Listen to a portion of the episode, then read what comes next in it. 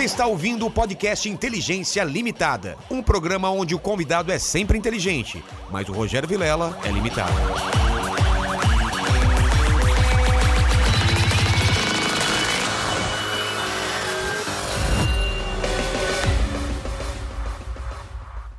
Olá, terráqueos! Como é que você tá? Eu sou o Rogério Vilela e tá começando mais um Inteligência Limitada, o programa onde você já sabe a limitação da inteligência acontece somente por parte do apresentador que vos fala, porque sempre trago pessoas mais inteligentes, mais interessantes e com a vida como mandíbula. Muito mais legal que a nossa. Sim, por quê? Porque eles vivem. É. Eles veem o mundo externo, a gente só fica no porão. Acho que a última vez que eu vi minha família foi uns três meses. Mas eles te reconheceram? Não. Eu fui aqui, minha mulher falou: Quem é você? Sai daqui. Cara, é triste a nossa vida. Holiday. Eu te chamo de Holiday. É, a maioria me chama de Holiday. É, mas é Holiday. É, Holiday. exatamente. É legal chamar de Holiday. É um nome imponente. Um nome né, imponente. cara?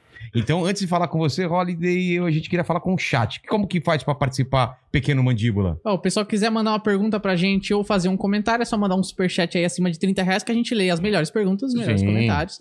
E aí, se a pessoa quiser fazer o jabá dela, a propaganda, é só mandar um superchat acima de 150 reais que a gente lê os melhores também. Exato. E pra começar, Holiday, eu queria saber se esse, esse estetoscópio, né? Estetoscópio. É o meu exatamente. presente inútil? É o seu presente inútil. Ele não funciona ou você não usa mais? É- Ou as duas coisas? É, cara, eu acho que ele ainda funciona. Não sei porque faz muito tempo que eu não. não testo ele no ouvido. Mandíbula, posso escutar o seu coração hoje à noite? Olha batendo. só isso aí. Ó, dia- clima de dia dos É, namorados. clima de dias namorados aqui, olha que legal. Cara, eu, eu tinha medo desse negócio quando era criança, porque gelava, né, quando eu colocava no peito. Olha que legal. Mas por que, cara? Qual é a história desse, desse estetoscópio aqui? Cara, é, por muito tempo eu quis fazer medicina, né? Meu sonho era ser médico, queria, porque queria ser médico. E eu coloquei isso na cabeça ainda na oitava série. Eu tinha dos meus 14 pros 15 anos. Mas você tinha um parente médico? Não, nada, assim, foi uma, sei lá, uma loucura da adolescência que, que surgiu. E aí, quando eu já tava no, no saindo da escola, indo pro cursinho pré-vestibular, eu coloquei na minha cabeça que eu tinha que, de alguma maneira, incentivar a minha mente a acreditar que eu estava prestes a me tornar médico. E aí, nas loucuras da vida, eu comprei esse estetoscópio, que eu tenho, então, desde 2015, não, dois- desde 2013, e é uma espécie de estetoscópio da sorte. Eu acreditava que carregando ele pra todo dia ali na, na sala de aula eu ia conseguir passar no vestibular e não É- deu é- certo. É um lance de tipo aqueles, aqueles livros segredos. né? É. Você tem que focar, né? e. Exatamente. E, não funcionou, né? É. Virei vereador. Mas ele é pra, pra ver se você. pra- é. Você nunca usou. Não, eu Você carregava nem- nem tipo, pra ver, ah, como deixa um eu- amuleto. Né, assim, assim. deixa, deixa eu ver meu batimento cardíaco. Não, nunca botei Ah, é? esse negócio no ouvido. É bem inútil. Que louco, cara. O Exatamente. que mais você queria ser quando, quando criança? Porque quando criança a gente quer ser um monte de coisa, né? É, nossa, eu Astronauta, jogador, de jogador de futebol. Eu acho que assim, os períodos maiores assim que eu tive como sonho foi primeiro ser motorista de ônibus. Eu sempre gostei de ônibus. Inclusive depois de muito tempo eu fui descobrir que existe meio que uma tribo de busólogos. Ah, é? É, que são pessoas que adoram ônibus, conhecem tudo de Adoram, eu ônibus. já imaginei, adoram ônibus, os caras louvando um ônibus, sabe? Sacrificando combis ah, pro grande ônibus, sabe? Aquela coisa, ó, ônibus, nós te adoramos e tal. E Meu eu- filho é louco por ônibus. É sério? Cara, Então, ele fica é um louco busólogo. por ônibus. É, olha só. É, e aí eu descobri que tem várias páginas, comunidades, grupos de WhatsApp de busólogos. E então, durante muito tempo, eu fui um busólogo. e aí, depois dessa minha fase de busólogo, acho que eu entrei ali na, na fase da medicina. E aí, depois, né, de, de já ter desistido da medicina e tal, aí é um sonho que hoje eu tô realizando mesmo, que é de ser professor, né? Hoje eu faço faculdade de Ah. História e não vejo a hora de começar a dar aula também. E, e a política, como que pintou nesse, nesse caminho aí todo? Pois é, a política Você foi um falava, negócio... você era um representante de classe? Nada, nada. Não? Foi um negócio assim absolutamente imprevisível. Nunca pensei em ser político, nunca tava no- nunca esteve no meu radar, né, assumir nenhum cargo político. Mas aí, em 2015, participando das manifestações pelo impeachment da Dilma, eu comecei a criar gosto pela coisa, né? A me interessar sobre como tudo isso funcionava. E na época eu fazia parte do MBL, que decidiu que era melhor ter candidatos do que ficar só se manifestando, porque, enfim, em determinado momento só se manifestar na rua É. não leva a lugar nenhum. E aí a gente meio que lançou a minha candidatura como uma espécie de cobaia, assim, tipo, ah, vamos ver se Vamos dá certo aí. Esse negócio de fazer campanha pela internet.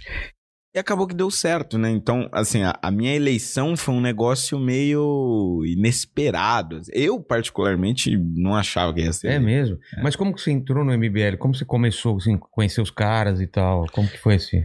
É, no, no cursinho pré-vestibular, eu tive um professor, na verdade ainda era no ensino médio, né? Nessa transição. É, eu tive um professor de língua portuguesa, nunca vou esquecer. O nome dele era Moisés. E o cara era afiliado no PT. E e por alguma razão ele começou a ver em mim, a enxergar em mim alguma, sei lá, alguma, alguma tendência política, ou, ou porque eu falava bem, não sei. E aí ele começou a me provocar com alguns temas políticos, ah. né? E ele era de esquerda, então ele sempre provocava alguns temas de esquerda. Só que eu tava cagando pra aquilo, não queria saber de nada daquilo.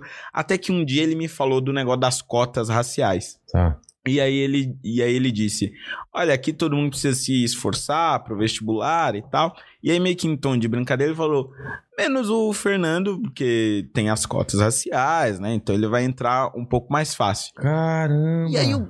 Como assim vou entrar mais fácil? Aí ele começou a explicar que tinha vagas para pessoas negras e tal.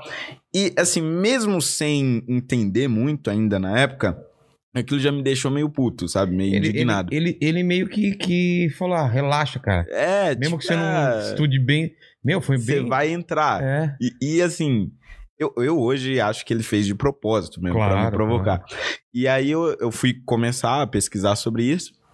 E aí encontrei vários, vários autores, enfim, youtubers, etc., que falavam contra as cotas raciais. E eu comecei a me interessar por aquilo, e aquilo me levou para assuntos econômicos, para autores liberais e tal. E aí eu fui me interessando por política. E depois de um ano, eu comecei a gravar vídeos sobre política. Até que numa dessas, num desses vídeos, o MBL me encontrou e aí ah. me convidou para entrar para o movimento. Então já vamos começar falando sobre cotas. Nesses seus estudos, o que, que você entendeu que é errado? Porque você é contra cotas, né? Sim, sou Ou, contra cotas. É, primeiro, por que, que como que surge essa ideia de cotas e, e por que, que você é contra? Porque é uma coisa que eu já conversei aqui com, com o, Paulo, o Paulo Cruz, com uhum. bastante pessoas, para tentar entender, né? O, o quão é benéfico, o quão isso daí é, é, é, um problema. Qual que é a sua opinião sobre isso, então? É, eu, eu acho que assim, tem um. É inegável que a gente tem racismo no Brasil e que isso é uma herança da, da escravidão, que foi uma escravidão mal abolida, né? é. né? Só que o sistema de cotas, na minha opinião, ele acaba, na verdade, reforçando esse preconceito. Tem um, um autor, né, que é o Thomas Sowell, que eu sempre cito ele, é, que ele estudou o sistema de cotas em vários países, inclusive nos Estados Unidos, da onde ele é. E aí ele percebeu, dos vários dados e vários argumentos que ele tem, tem um que é muito interessante, que é o seguinte quando os Estados Unidos começou a ter um sistema de, de cotas lá, que é, eles chamam de ações afirmativas, é, eles começaram também a contratar professores universitários por meio de cotas. E aí o que, que acontecia? Como aquele cara, ele era, em tese, o melhor, mas o melhor entre os negros e não o melhor entre todos, uh, e o critério ele era muito subjetivo, quem é negro, quem não é negro, etc., uh, os outros professores universitários começavam a desconfiar da capacidade daqueles professores negros e excluíam eles das grandes pesquisas. Como, como pareceu daquele professor quando ele falou de você. É, exatamente. É, é. E aí começavam a excluir eles de pesquisas, artigos científicos, debates de qualidade, etc., porque viam eles como incapacitados. E a mesma coisa começou a acontecer com alunos dessas universidades que eram selecionados por meio de cotas.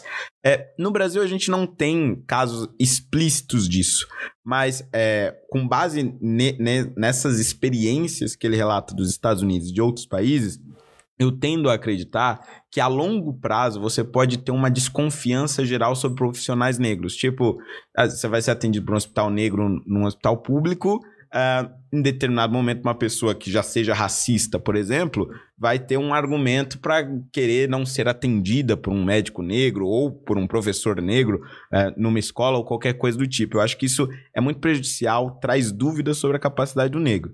E outro ponto é a seleção dessas pessoas. Como é muito difícil você dizer até que ponto uma pessoa ela é branca ou negra, ou parda ou negra, é. você precisa de alguma maneira dizer quem é pardo e quem é negro a Prefeitura de São Paulo tentou resolver esse problema criando uma comissão.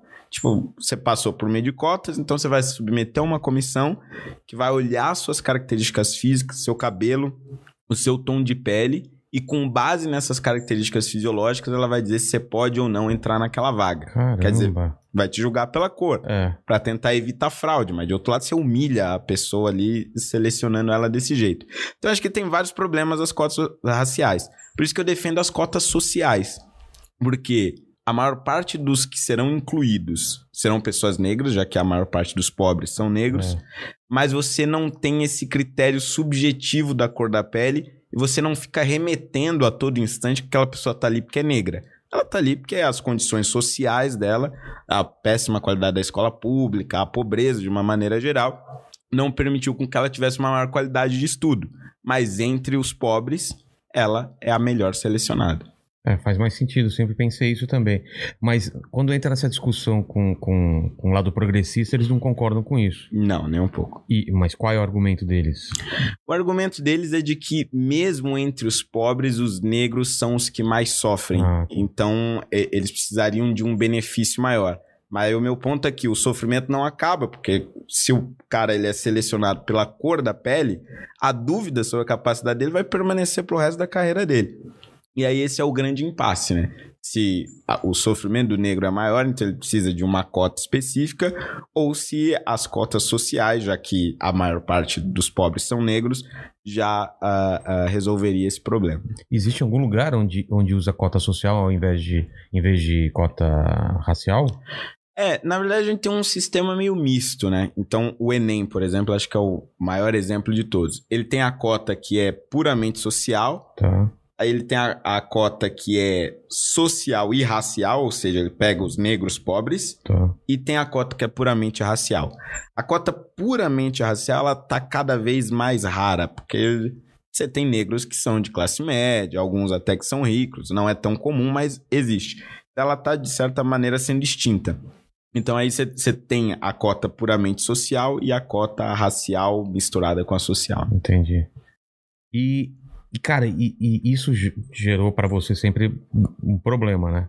Porque parece que a cota racial é uma coisa que, se você é negro, você tem que ser a favor. exatamente. Não, não há a menor possibilidade nem discussão né, sobre isso. É, eu acho que tem dois problemas aí, né? O primeiro é que essa foi uma bandeira, assim, histórica do movimento negro é, para corrigir o que aconteceu na, na abolição da escravidão, porque você tinha vários escravos é, analfabetos e, enfim, não, não tinham, não estavam acostumados com a relação trabalhista no mundo capitalista e aí eles foram libertos do nada e, e- e ficaram sem amparo, né? Foram jogados na periferia. Então, desde aquele momento, de 1888 até 2003, havia essa bandeira por cotas raciais é, ou por alguma maneira de compensar aquilo que aconteceu em 1888. É, então foi unânime quando aconteceu, quando veio as cotas e tal. Você não, não discutiu isso, porque é uma bandeira tão histórica que você- É. ninguém parou para pensar. E aí, quando vem alguém, e, principalmente negro, e aí questiona isso, é, esses movimentos eles ficam realmente bem, bem bravos e, e é bem difícil dialogar com essas pessoas por conta disso. E aí eles atacam com racismo, né? Com, É. com- com- Que é o que aconteceu comigo no caso do Ciro Gomes, por exemplo. Ele e várias pessoas, porque eu já escutei vários, é, famosos ou não famosos, com, com o termo capitão do mato, né? Exatamente. Primeiro, explica pro pessoal o que é capitão do mato. O que, que é esse termo? Por que, que ele é ofensivo e por que, que usam esse termo pra tentar te atingir? Boa. É, Bom, o Capitão do Mato, ele é uma figura da época da escravidão, né? Que geralmente era negro, não precisava ser, mas na imensa maioria das Ah, vezes tá. era negro. Era o escravo que ele era mais próximo do dono e inimigo dos outros escravos. Isso é, alguém que tentava renegar a sua cor, a sua raça, e tentava se aproximar dos brancos agindo como eles.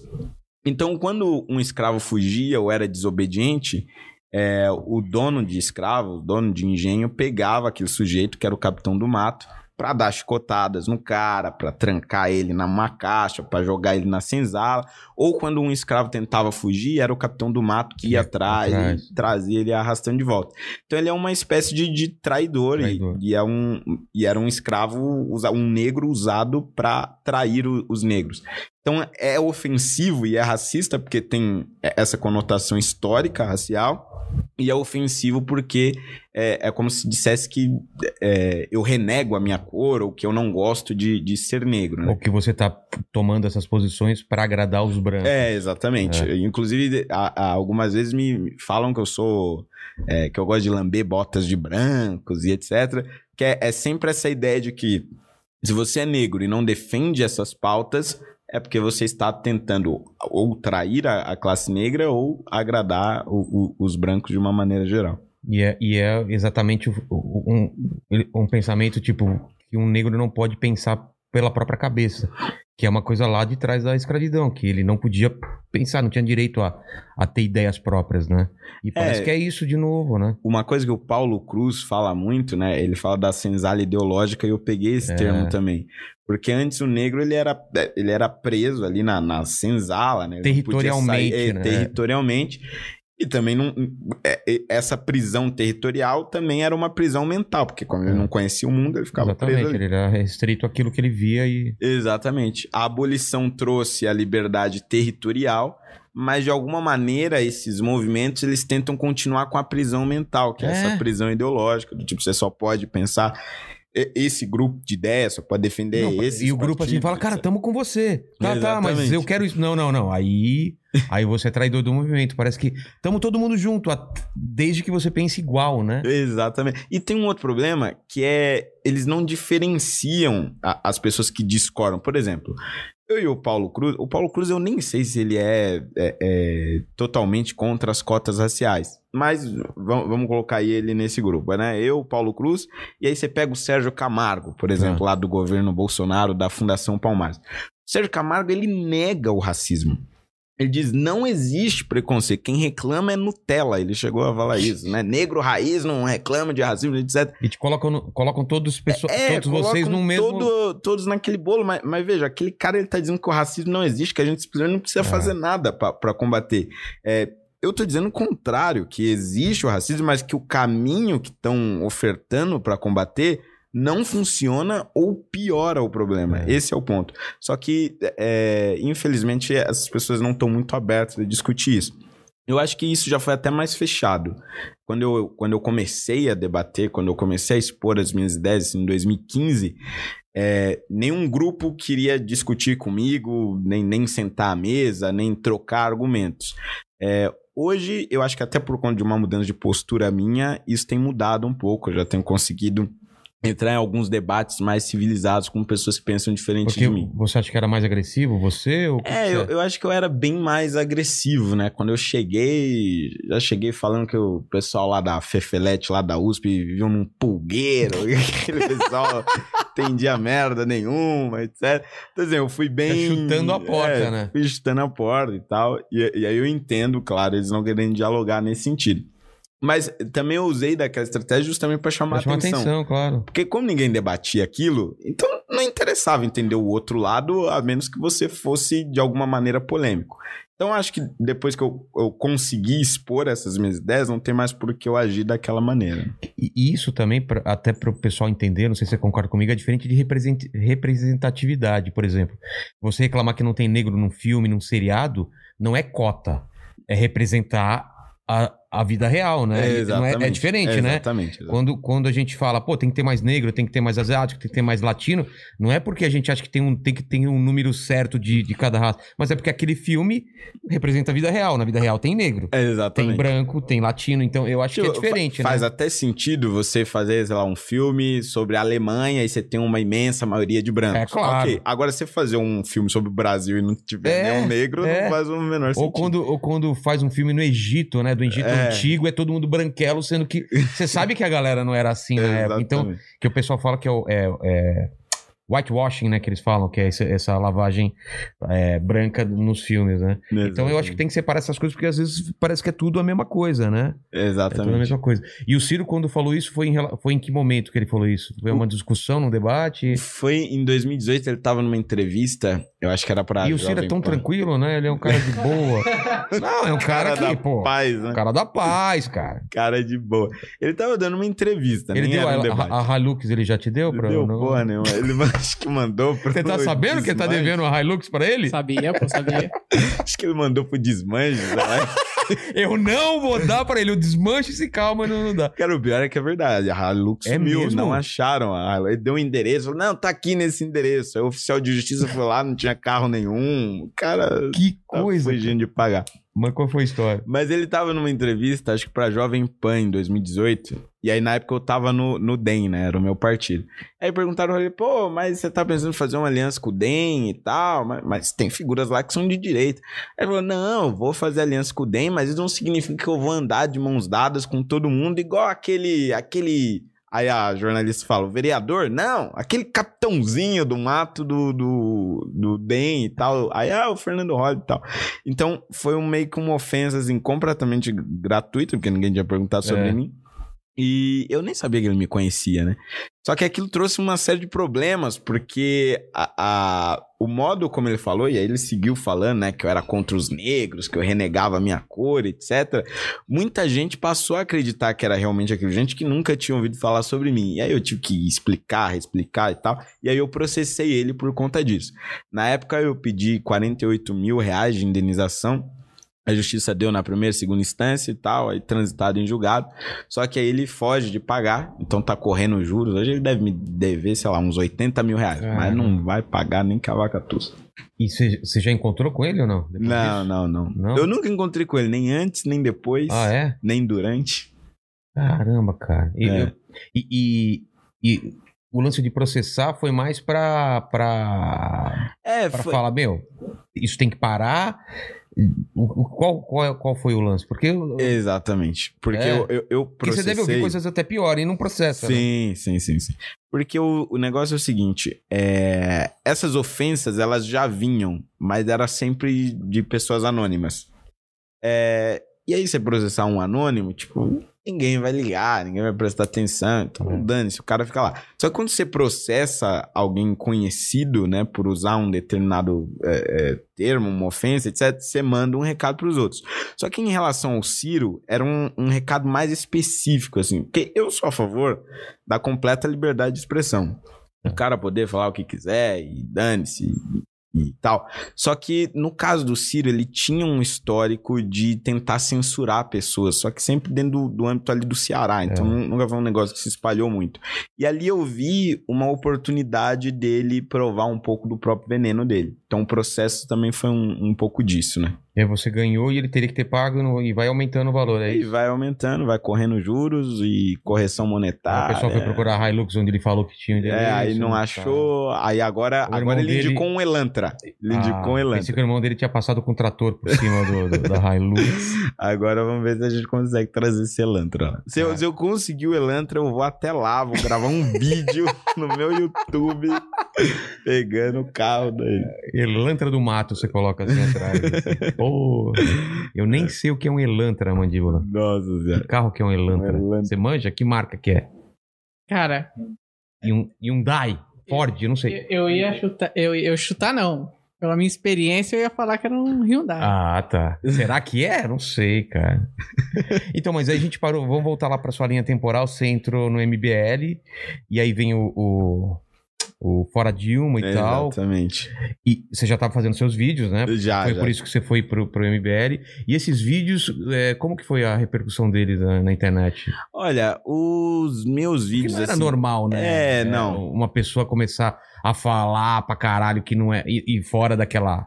Daquela, daquele, daquela cartilha, né? sim. Começou uma galera, de repente, falar umas outras coisas e tal. O, o negócio que acho que mais bombou mesmo foi é, é, esse meu primeiro vídeo, né? Falando contra as cotas, que eu acho que bombou pra cacete. Inclusive, na época, eu tava. Eu prestei vestibular pra fazer filosofia na Unifesp, a Universidade Federal aqui de São Paulo. E aí eu tinha sido aprovado. E aí foi na mesma época que saiu o vídeo. E eu não tava acostumado com esse negócio de fama, negócio de ameaça, essa coisa toda.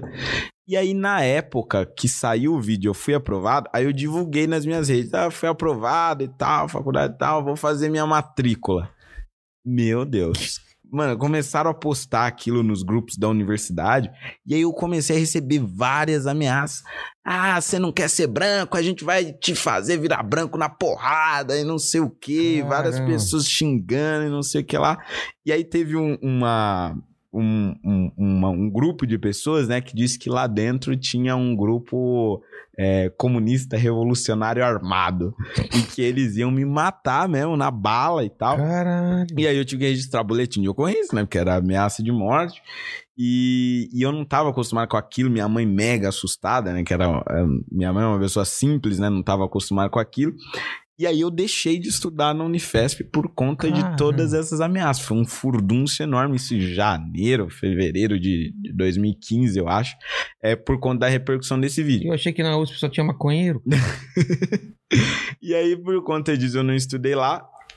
E, e depois ainda teve uma treta com o Tico Santa Cruz, que viu esse meu vídeo, aí gravou outro vídeo me O, o, rebatendo. de, o de cotas. Isso, de cotas. Ele falando que. E aí ele, ele me respondeu, dizendo que eu era um negro da Casa Grande. É, Ele foi o primeiro a dizer que eu lambia botas de branco. Ah. Acho que ele não chegou a usar Capitão do Mato, mas disse que eu lambia botas de branco, etc. E aí a, a briga com ele foi fazendo eu crescer cada vez mais, etc. Então, assim, eu me tornei conhecido, né, principalmente por conta desse Dessas porradas meus que estavam levando. É, exatamente. E aí, paralelo a isso, fui participando das manifestações contra a Dilma e tal, fui dando entrevistas. E aí, no final de 2015, eu já era, assim, uma figura pública minimamente relevante. né? Você e o Kim é mais ou menos da mesma época que apareceram. é, que exatamente. foram- Tudo Eu lembro bem dessa época. cara, de ver vi- 2015, De ver vídeos 2014. seus, é, de, de falar quem que é esses moleque aí e tal, tal, tal. É meio isso, né? Quem são esses moleque que estão falando essas coisas e tal. É, exatamente. Achei bem interessante, cara. E, e o fato de você ser negro e gay. Né? Você é gay ou não é? Porque o pessoal fala que você Ah, finge que é gay. você finge que é negro também? Não, fala pra gente. Eu vou tirar a tinta. É, eu- Aqueles? É, o cara começa. É, Então, então, falam isso, não falam? falam, Pra, falam. pra ter. O pior é que hoje eu me defino como bissexual, né? Então É. aí tem gente que fala, agora realmente. É. Ah, então era só. É, era só futriqueiro. É. Mas é, na, na época, realmente, eu- quando eu entrei pro MBL, eu só, eu só tinha tido um namoro, eu só tinha namorado uma vez e foi com um garoto, foi no, no meu ensino médio, né? 16 para 17 anos. É, e eu entrei também não aderindo a essas bandeiras LGBTs, né? Principalmente porque antes eu entendia que a- as bandeiras LGBTs, parada LGBT, era uma coisa meio que pra ter direitos iguais mesmo, e, É. e era algo justo até, né? O direito de, de se unir civilmente, de adotar os seus filhos, de formar a sua família, e etc e tal. Só que aí depois virou uma grande festa, uma putaria, orgia, o cacete agora. E, e tem muitas ofensas também é, gratuitas a religiosos, né? Que eu É. acho que não ajuda também a, A causa, a você né? diminuir, né? O, o preconceito e essa tensão toda. Então eu, eu nunca aderi a esses posicionamentos. E aí, de outro lado, eu também sofria as porradas do, do movimento LGBT. Só que aí, curiosamente, anos mais tarde, né, aí já dentro do MBL, aí eu fui me apaixonar pela minha melhor amiga. Aí foi aí que eu descobri Ah, que, na tá. verdade, né, eu era Gillette. O que vier, a gente traz. Mas, cara, você deve causar uma confusão na cabeça das pessoas que fala, pô, ele é gay, ele é, ele é bissexual, é negro, é, não é rico. E como ele pode ser de direita, como ele pode ser conservador, não é? É, exatamente. Porque parece ser. É, é, pá, E, eu e falo- estu- e estudo, passou em filosofia e tá estudando história. é, É verdade. Isso, isso é um é contraste. totalmente contrastante, né, cara? Quer dizer, claro que eu tô, tô sendo irônico, mas Claro. parece que, que tentam te colocar numa caixa e você não, não cabe nessa caixa. E aí, cara, qual é a do cara? É, eu Isso acho confunde que... as pessoas. É, né? eu acho que, assim, um dos meus maiores papéis, assim, pelo menos que eu gosto, é de, de surpreender um pouco as pessoas nesse sentido. Que é, é, é meio complicado você ficar colocando as pessoas em padrões, né? Eu acho que é prejudicial até pro, pro debate público, pros indivíduos de maneira geral. Ah, se você é gay, bi, lésbica ou trans, você tem que acreditar nisso. Se você é negro, você tem que acreditar naquilo. É, e eu acho que eu, de alguma maneira, contribuí um pouco para quebrar esses padrões e quebrar essas caixinhas e dizer: não, você pode ser o que você quiser e acreditar no, no que você bem entender. É, eu, eu não lembro de uma outra figura assim, a não ser talvez o Clodovil, que É. acho que teve um pouco disso, né? Principalmente no De meio quebrar, LGBT, né? É. de quebrar essa expectativa de, por você ter determinadas características, você acreditar num, num determinado conjunto de ideias. Né? E imagino que, que por causa de você, dele, incentiva outras pessoas a falar: não, eu posso pensar diferente também. Porque senão, cara, tem muita gente que nem, nem sabe que pode pensar diferente. Fala: não, puta, eu tô nesse grupo, então eu tenho que dizer sim pra todas as coisas aqui. Eles E eu falam. tenho vários amigos da época do cursinho que entraram na faculdade e que eram, sei lá, gays ou negros e e começaram a acreditar em determinadas coisas pra ficar ali no grupinho, É, pra ficar fazer na uma- panelinha. É, pra fazer parte grupo, né? Exatamente. E aí hoje, né, como cresceu esse movimento liberal e tudo mais, a- as ideias ficaram mais claras e a direita também de uma maneira geral acabou crescendo, é, várias dessas pessoas, desses meus amigos, começaram a conhecer essas ideias e falaram Cara, eu acho que eu nunca fui comunista ou esquerdista, sei lá o que for. Acho que eu sou liberal mesmo. Eu comecei a perceber isso nos últimos anos. É. E não só de pessoas que eu conheço, como também nos comentários na internet, né? Acho que isso tem ajudado bastante. É.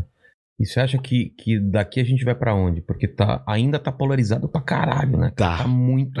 E ano que vem vai ser um inferno. Cara, o ano que vem, Mandíbula, vai ser um inferno, cara. Se já, tá, já foi polarizada a última eleição, eu acho que vai ser pior, você não acha, não? Ah, vai, com certeza. Porque antes você tinha ali o, o, o Haddad, mas o Lula mesmo, o cara que empolga a galera, Tava tava preso. preso. É. Isso aí não, não, não é a mesma coisa. Então acho que agora, com o Lula solto e fazendo todas essas articulações, mano, ele, o cara conseguiu tirar o freixo do PSOL e mandar, sei lá, PSB, sei lá pra onde ele foi. O cara tava 16 anos no PSOL e agora vai ser candidato a governador pro outro partido. Quer dizer, o nível de influência É. dele sobre outros políticos da esquerda e de, e de mobilização em torno das candidaturas, eu acho que é muito grande. Eu acho que esse cara, politicamente e, e também do ponto de vista popular, ele vai, vai fazer com que a gente se polarize muito mais. né? E acho que ele tem, sim, grandes chances de, de ganhar a eleição. Acho que no segundo turno ele já tá com certeza. É, né? Com E certeza. você acha que o Bolsonaro também vai estar? Ou perdeu força pra caramba? Não, o Bolsonaro acho que ainda dá pra gente tirar do segundo turno. É, também acho que não Tá, é- tá com essa bola É, toda, não. não tá com a bola. Agora na esquerda vai ser o Lula, até porque eu acho que as outras alternativas elas vão acabar abrindo mão, né? O PSOL até eu acho que não vai ter candidato, PCdoB, O Ciro acho que não abre mão, mas também não sei. É, né? o Ciro acho que não vai abrir mão, mas não, não tem força. né? é, ele é um cara muito destemperado e vai estar bem sozinho, né? É. Eu- Porque como os partidos de esquerda vão se unir em torno do Lula e a direita e a centro-direita vai ter os seus próprios candidatos ou vão estar com o Bolsonaro, é, o Ciro vai ficar sozinho, né? Então acho que ele não vai ter muita força também. É. E, e o MBL, quando e por que, que ele, ia- ele decidiu apoiar o Bolsonaro? Era a única alternativa? Que, que, que, como você entende isso olhando pra trás? Assim? Olha, eu acho que assim. É, Isso pós derrubar a, a Dilma, né? Isso, Tirar e exatamente. tal, aquele, todo aquele cenário que a gente lembra bem de corrupção, de ninguém Sim. aguentando mais e tal. é, eu acho que em, em 2016 eu, eu gravei um vídeo no MBL, muita gente me xingou naquela época, porque no voto do Bolsonaro do impeachment ele homenageou o Ustra, né? É. E aí eu gravei um vídeo putaço, porque eu fiquei puto mesmo com aquele voto. É, é, a gente tava com um esforço danado pra rebater a tese de que aquilo era o golpe, aí o cara vai lá e homenageia a ditadura, tipo, você joga tudo no lixo. É. É, e aí eu fiz um discurso muito enfático, eu gravei um vídeo bem enfático, né? é, falando dos males da ditadura, da tortura, da, da tortura do mal que, que foi pra democracia e tal. E aí eu perdi muitos seguidores na época. Mas aquilo, de certa forma, tinha ajudado o MBL a se consolidar como uma força anti-bolsonarista. Só que aí em 2018, quando a gente viu a, a disputa se afunilando entre Haddad e, e Bolsonaro, no finalzinho do primeiro turno, dois dias pro primeiro turno, eu gravei a porra do vídeo lá falando que eu ia votar no Bolsonaro e o Kim também fez a mesma coisa. É, e aí, com aquilo, o segundo turno, então, nem se fala. A gente apoiou pra, pra cacete, fez campanha contra o PT no Nordeste, caravana, cacete a quatro. Eu acho que o nosso erro foi não ter é, apoiado uma candidatura no primeiro turno desde o início. Eu, particularmente, queria ter votado no João Amoedo e desisti ali naqueles últimos dias. E acho que o MBL, na época, deveria é, ter feito mesmo. Então, é, o grande erro, acho que foi no primeiro turno, quando a gente não. Quando nós não nos engajamos em uma candidatura é, de terceira via, digamos assim. E aí o segundo turno foi pior ainda. Então foi um desastre completo. Isso ajudou a gente a ganhar um público muito radical, bolsonarista e tal, que a gente perdeu aí ao longo de 2019, 2020 com, com as críticas ao, ao Bolsonaro. É, eu já saí do MBL, mas é, ele se fixou, o movimento se fixou como uma força anti-bolsonarista e eu acho que a minha figura também é, conseguiu é, se livrar um pouco de, dessa imagem e não pretendo cometer o mesmo erro É. em 2022. E você acha que tem espaço para ainda vir um- uma terceira via, uma coisa que não é nem Lula nem Bolsonaro com força? Cara, eu particularmente me animava muito com a candidatura do João Amoedo. É, na verdade, duas possibilidades de candidatura, né? A do Amoedo e a do Sérgio Moro. O, o Moro não me parece mais que vai ser candidato. Acho que ele já se consolidou lá, lá na iniciativa privada, tem um emprego, ganha bem pra cacete, não vai largar aquilo uma aventura. Agora, o Amoedo eu achava que poderia ser um, um bom candidato, porque por mais que ele só tenha tido 2% em 2018 aquele foi um cenário onde o Partido Novo estava crescendo, não tinha tempo de TV, não podia participar dos debates. Eu acho que participando dos debates, tendo tempo de TV, com uma bancada federal, a candidatura dele poderia ganhar uma força como terceira via. Mas aí ele desistiu da candidatura, então agora estamos de novo à deriva. So- Sobra o Gentili. É, mas eu não sei até que ponto ele tá falando sério. não sei, cara. Eu falo pra ele, ele fala, claro que eu vou. Aí eu falo, tá zoando? Ele fala, não sei. Cara, eu não sei até agora. Você É, sabe se é então, verdade ou não? Eu Sei, não sei, não cara. sei. Mas que seria foda, seria, né, Nossa, cara? Seria. Um debate com o Gentili. Imagina que legal, cara. Eu acho que talvez ele, ele até registre a candidatura, vá nos debates e aí desiste no, É, só isso- pra fazer Só pra, zoeira. só pra criar um circo lá.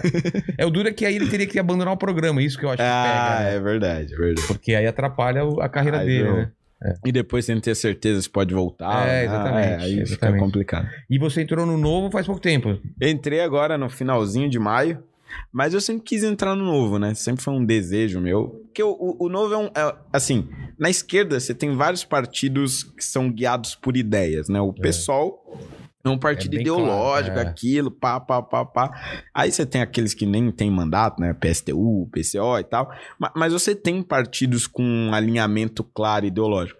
Na direita você não tem isso, né? Os partidos geralmente tinham medo de falar no que acreditavam. E o Novo não, o Novo se coloca como um partido liberal, defende o capitalismo mesmo, livre mercado, é isso e tudo mais. Então, é, Que eu é o que sempre você quis fazer acredita. parte. É, que é o que eu acredito.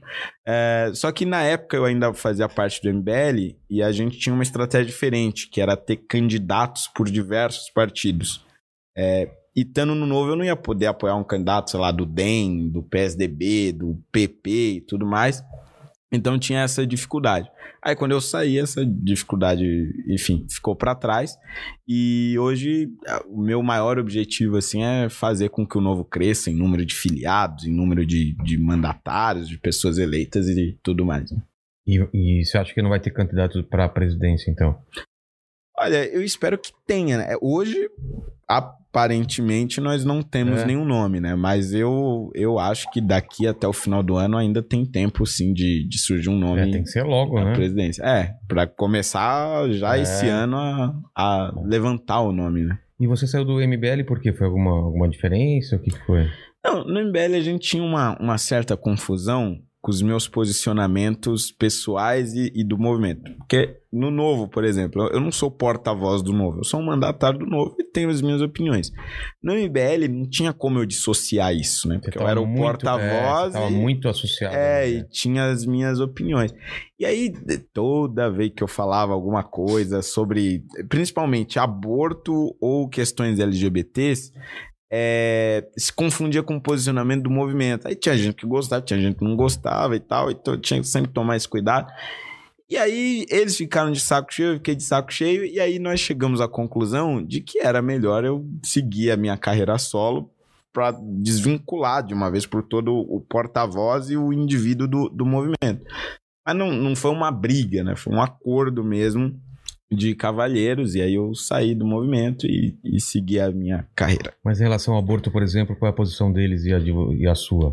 É, eu, eu sou um liberal, eu me defino como liberal.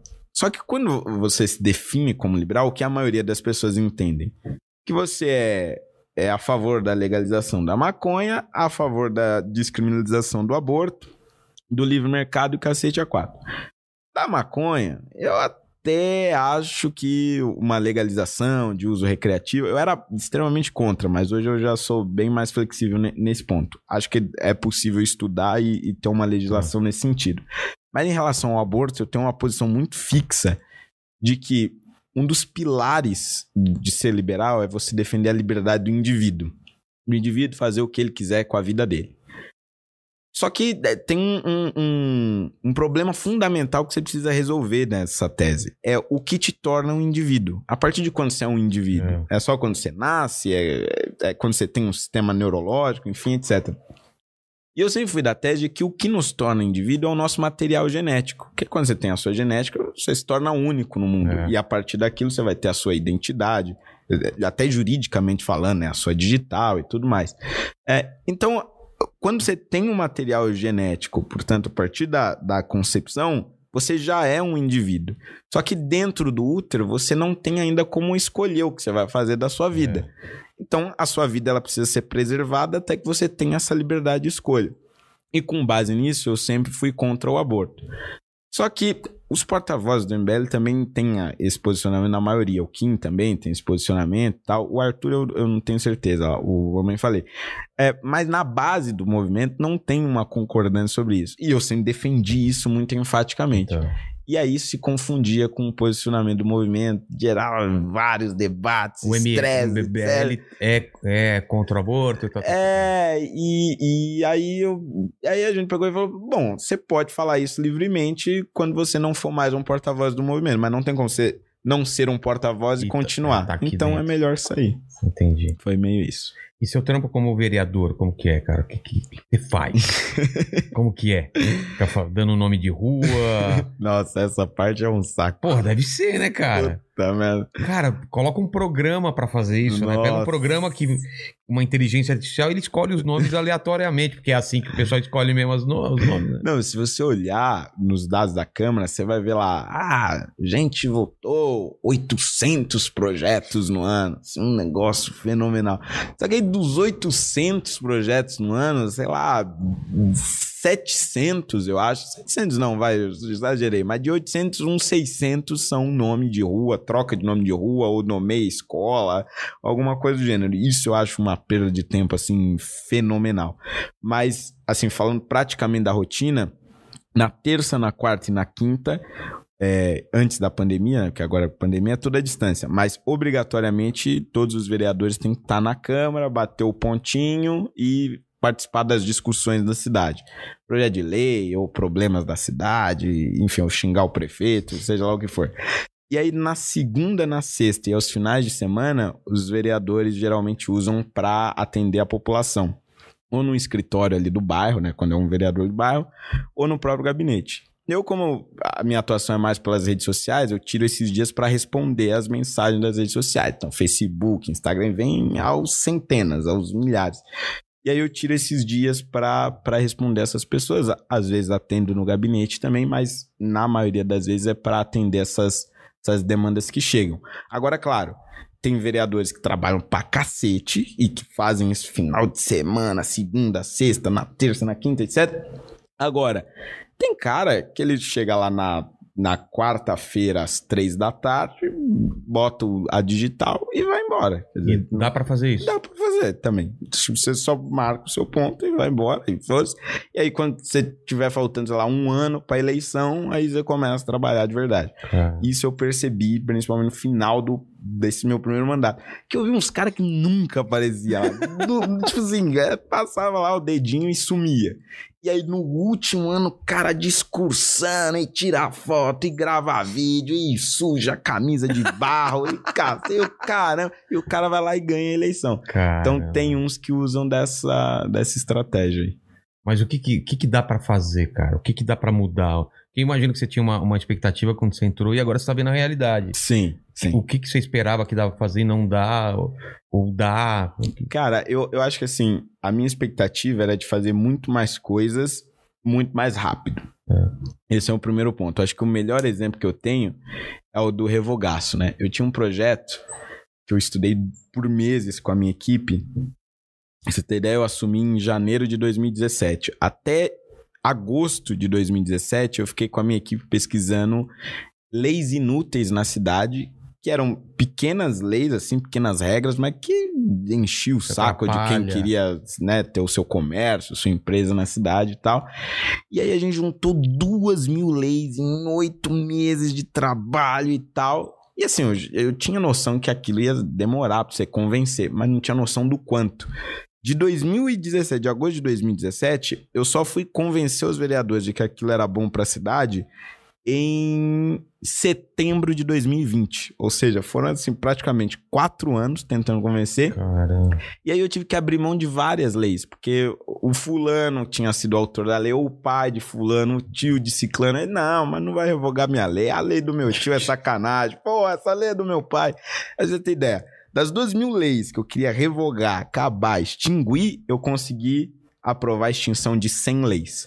Só. Das 100 leis que eu consegui aprovar na Câmara a extinção, o prefeito sancionou a extinção de 40. Cara. Cara, eram duas mil leis extinguir 40. Dá um exemplo. Ah, das que eu consegui revogar, né? É. Porque as outras.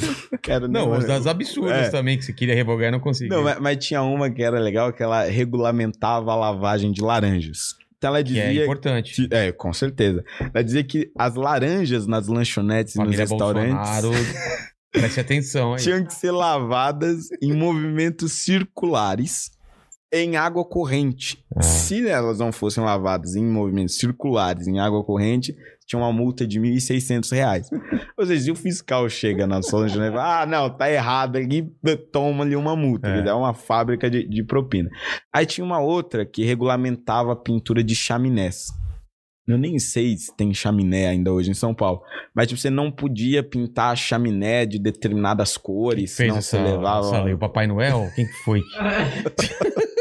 É meio bizarro. Aí tinha uma outra que era do tamanho da, da mesa de, de sinuca, né? Ela tinha que ter um As parâmetro lá, né? as dimensões, etc. Tinha outra que era o formato da lixeira em lojas que tinham guloseima.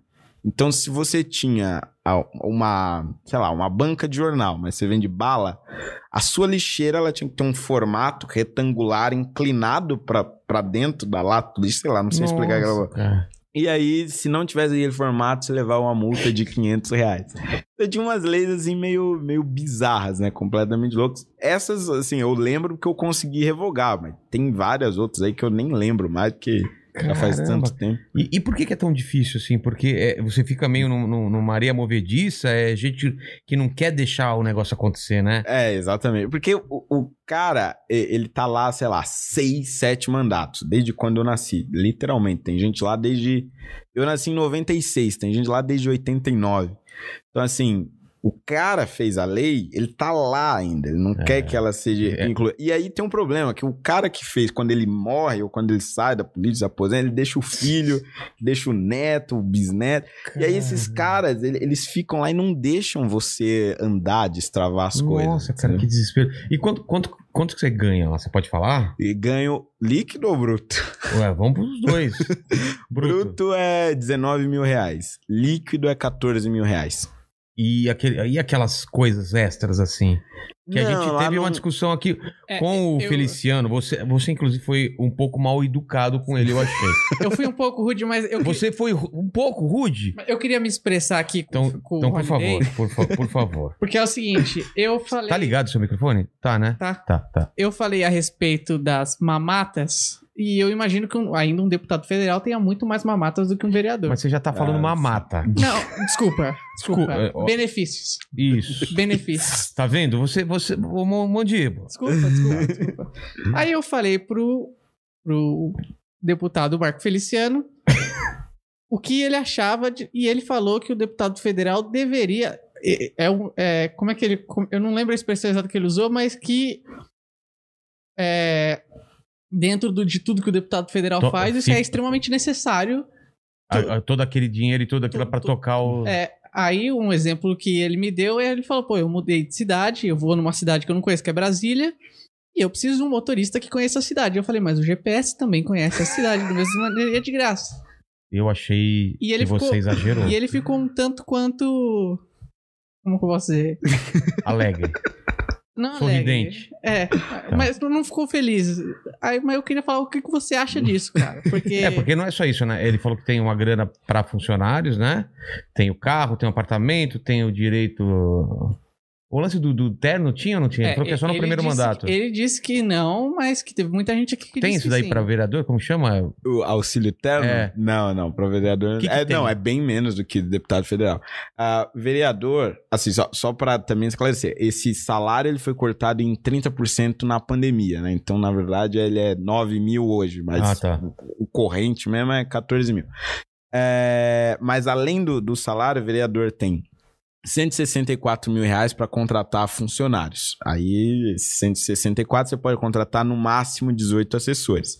Então, eu uso só metade disso, então vai dar 80 e poucos mil reais, e eu tenho só nove assessores. Então, ali eu já cortei metade. E aí tem uma outra verba de 24 mil reais por mês, que é para gastos de escritório, aluguel de carro e gasolina. Como eu dispensei o carro oficial, então aí já, já corta uma boa metade. Também não precisa da gasolina, então Esse, corta dinheiro, outra esse dinheiro metade. que você não usa vai pra quem? Vai pra onde? Ele volta pro, pro cofre da Câmara, que aí ela, ela fica acumulando, ela não pode gastar aquilo, e aí no final do ano ela devolve pra prefeitura. Aí a prefeitura faz o que quiser, pode mandar pra educação, pra saúde, ou sei lá, pode contratar também um É. cara ganhando 20 pau. Mas é- ela fica num, num cofre geral. E aí dessa segunda verba de 24 mil eu economizo. Ah, não, esse mandato eu não uso. É, esse mandato eu usei zero. Mas Ah, no é? mandato passado eu economizava 95%. Aí esse mandato eu não tô usando nada. E, e o que, que você acha justo esse lance de ter carro, essas coisas, de gasolina? Não, não. Eu, eu acho que assim, no máximo, no máximo, é, o vereador ele deveria ter, sei lá, um bilhete único. Porque o cara ele precisa andar pela cidade para fiscalizar, hospital, BS, tá? Então, assim, você dá lá o vale transporte, porque o cara ele precisa ficar o dia inteiro andando. Mas se quer andar, ande de ônibus. Eu ando de ônibus, ando de metrô. Ou pego carona com os meus assessores, igual hoje. É, são, são opções.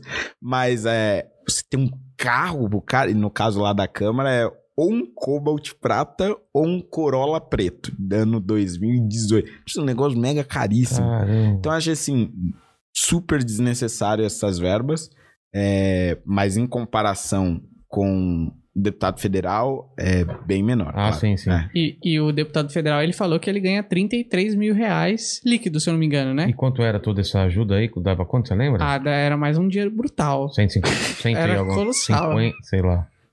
Ou só pra você, né? pra ele não era, cara. É, não, ele, ele falou que precisa de tudo isso. Eu falei, ah, tá bom, se você precisa. Então você, você tá economizando no geral uns 50%, é isso? Isso, é, verba de funcionário economiza 50%, aí o salário cortou 30% e a verba de custos de carro eu não uso. Os seus assessores fazem Ao, ao todo, até agora, eu economizei 5 milhões de reais. Caramba! É.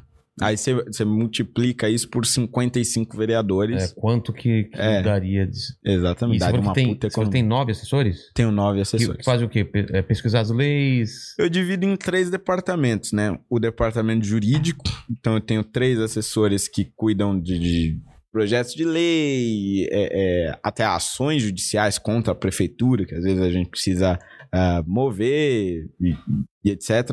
Toda a, a parte jurídica. Aí mais uns três na área de comunicação, né? Assessoria de imprensa, principalmente é, comunicação por meio das redes sociais, que vem muita demanda ali.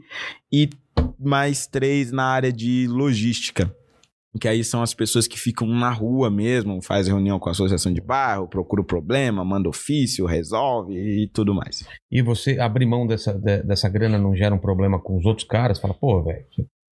Meu, por que, que você faz isso com a gente? Não precisa abrir mão. Não quer?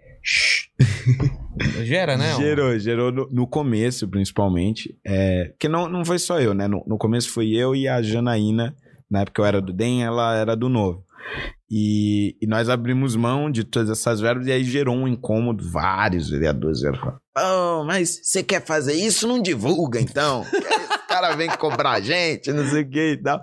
Ele, não, mas nossas bandeiras, explicando a campanha e tal. Foi, foi uma dificuldade. Foi tipo assim, sei lá, é, uns seis meses até eles entenderem que eu ia continuar falando que economizava e ia continuar economizando. E aí, depois disso, teve um efeito interessante, porque como eles começaram a se sentir incomodados com a cobrança, e não só dos eleitores na, nas rádios, quando a gente dava entrevista, falava, etc., é, alguns começaram a abrir mão de algumas coisas. Então aí você começou a ver os primeiros vereadores abrindo mão de carro oficial, é. aí os outros abrindo mão de três ou quatro assessores dos 18 que podiam ter. Ah, abri mão de 30% da minha verba. Claro, nenhum economizava tanto quanto a gente, mas o, o, o mínimo que tinha de corte ali era por nossa influência. Pra pelo menos ele usar na campanha dele, ó. Eu é, economizei também. Exatamente, é. exatamente. E aí agora, nesse mandato, a gente tem três vereadores, incluindo eu, que não usam nada daquela verba de, de, de, de cortes e tal, de, de gastos de gabinete.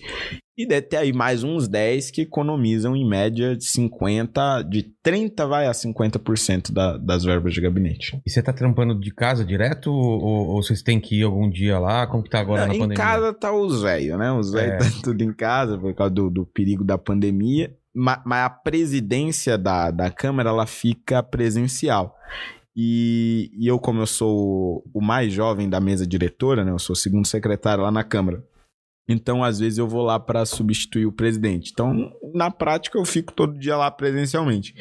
Mas teve um período ali no, no início da pandemia que ficou todo mundo em casa, né? Você tá com quantos anos agora? Tô com 24 anos. E você entrou com? 20. Foi o mais novo ou não?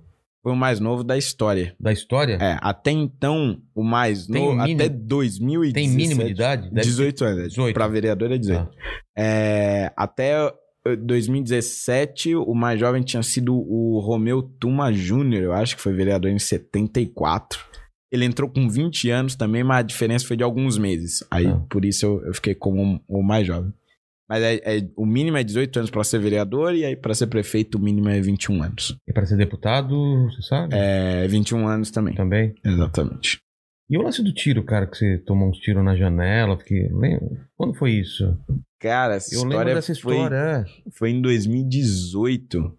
É, eu era o relator da reforma da Previdência. E reforma da Previdência é aquela coisa: você vai ter que fazer o funcionário por pagar mais para diminuir o rombo. É, e aí teve várias manifestações e tal, e a maioria era contra o prefeito, óbvio, mas também contra mim, porque eu era o relator e ia aumentar lá a contribuição dos casos de 11% para 14%, como de fato aconteceu. E aí no dia da votação desse projeto, tinha, sei lá, 20 mil servidores protestando na porta. Aí eu, tontão, fui na janela ali do corredor do meu gabinete. Não é bom. Aí eu fui olhar, né? Falei, pô, será que tá todo mundo ali ainda? E tava, tipo assim, uma multidão. Eu, eu tava no quinto andar, e aí quem tava no térreo conseguia ver da janela. Então alguns no caminhão de som olharam para cima e me viram. E aí começaram, ah, o Fernando Holiday tá lá, e todo um filho da puta vai tomar no cu, e não sei o que. Começaram a me xingar, eu, eita, porra, melhor sair daqui, né? Só que aí, meio pra eu não sair, tipo, ah, cagão, né? Só é. saiu. Ah, vou mandar um coraçãozinho. Aí, aí, aí os caras. Aí eu mandei um coraçãozinho assim e dei um tchau. Aí quando eu fui saindo da janela, puf! Um barulho. Só que foi no andar de baixo, no quarto andar. Achei que era pedra, né? Mas, pô, pedra do térreo pro quinto andar. Ela, o super-homem, é. tacou. E aí depois ouvi um outro barulho de estilhaço. Pluf, perto da minha cabeça. Passou assim, uns 10 centímetros da minha cabeça. Aí todo mundo no andar começou a gritar: é tiro, é tiro, é tiro. E aí me tiraram correndo da janela. Aí eu, gente, mas tiro aqui? Vocês estão loucos? O que, que é isso? Estão tacando pedra? E como vai tacar pedra do terra no quinto andar e tal? E eu não acreditando, não Caramba. conseguia acreditar que era um tiro. E não teve barulho de tiro, porque, bom, acho que dispararam de longe, né? Então o que eu ouvi foi só o, o a bala passando no, no vidro, o estilhaço. E aí, quando eu voltei, né, as pessoas me tentando me puxar, não volta não, tá maluco, não sei o quê. Aí eu ouvi assim de longe, era um buraco assim perfeito, redondo, não tinha como ser outra coisa. A não ser bala. Eu, caraca, aí todo mundo isola a área, isola a área, chama a polícia, não sei o quê. Só que nesse, nesse meio tempo de isola a área, chama a polícia, não sei o que lá, algum idiota, ou, ou de propósito, ou sem querer, não sei, chamou o pessoal da limpeza. Aí varreram tudo. Varreram, estilhaço, bala, cápsula, sei lá o que que tinha lá, e varreram, limparam o andar. Aí, aí quando foram isolar, já era tarde demais, já tava tudo limpo. Mas a, a perícia da Polícia Civil chegou no final da tarde daquele dia. E aí, pelo formato do, do negócio, conseguiu identificar que era realmente um, um tiro. Mas não sabe qual era o calibre, e até hoje não falaram de onde veio. Ninguém assumiu. E ninguém assumiu. As câmeras de segurança todas ao redor não funcionavam. E, e aí ficou por isso mesmo. Mas por conta disso, a Câmara me designou escolta, né? Eu andei Cara, com escolta É por por mais de um ano. Por isso que não tem CSI Brasil, né? Porra! Lá os caras cercam, ninguém não sei o que, já chega os caras analisando aqui, che- primeira É. coisa, chega a limpeza e tira até essas balas aqui, eu acho que é pra jogar fora, né? Caramba, É câmera foda. não funciona, É, meu Deus. merda. caramba. E, e que his- história bizarra você tem desse tempo todo de, de vereador que você já viu coisa lá dentro, assim?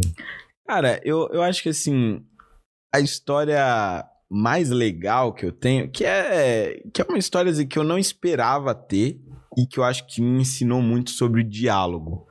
É, foi ainda no começo do mandato, eu- é, cada vereador ele fica numa comissão, né? E aí ele relata os projetos de outros vereadores. E aí chegou para eu relatar um projeto do Suplicy, era sobre renda básica, ele só fala dessa renda básica e tal. Ele tem várias palestras sobre o assunto. E aí eu, e aí eu vi não, um projeto do Suplicy e falei, bom, provavelmente o meu relator vai ser contra, né? O cara É. do PT. Aí eu comecei a ler o projeto, e aí eu vi que na justificativa do projeto ele citava alguns autores liberais. Aí eu comecei a achar estranho. Porra, mas será que é do Suplicy mesmo isso aqui? E aí eu lendo, e aí eu relia e fazia sentido o projeto. Que a, a ideia era você eliminar os programas sociais da cidade e aí você passar a condensar toda aquela verba que você usava nos vários programas em uma única renda básica para todos ali que precisassem. E aí você ia economizar, porque você não ia ter que ter tantos departamentos para cuidar de vários setores e você unificava os programas sociais. E fazia muito sentido. E aí eu falei, quer saber de uma coisa? Eu vou no gabinete do Suplicy falar. E aí quando eu fui lá, os assessores todos me olhando, caramba, esse cara vai vir aqui, sei lá, vai matar o velho, qualquer coisa assim, ficaram meio assustados, né? Mas aí o Suplicy me atendeu.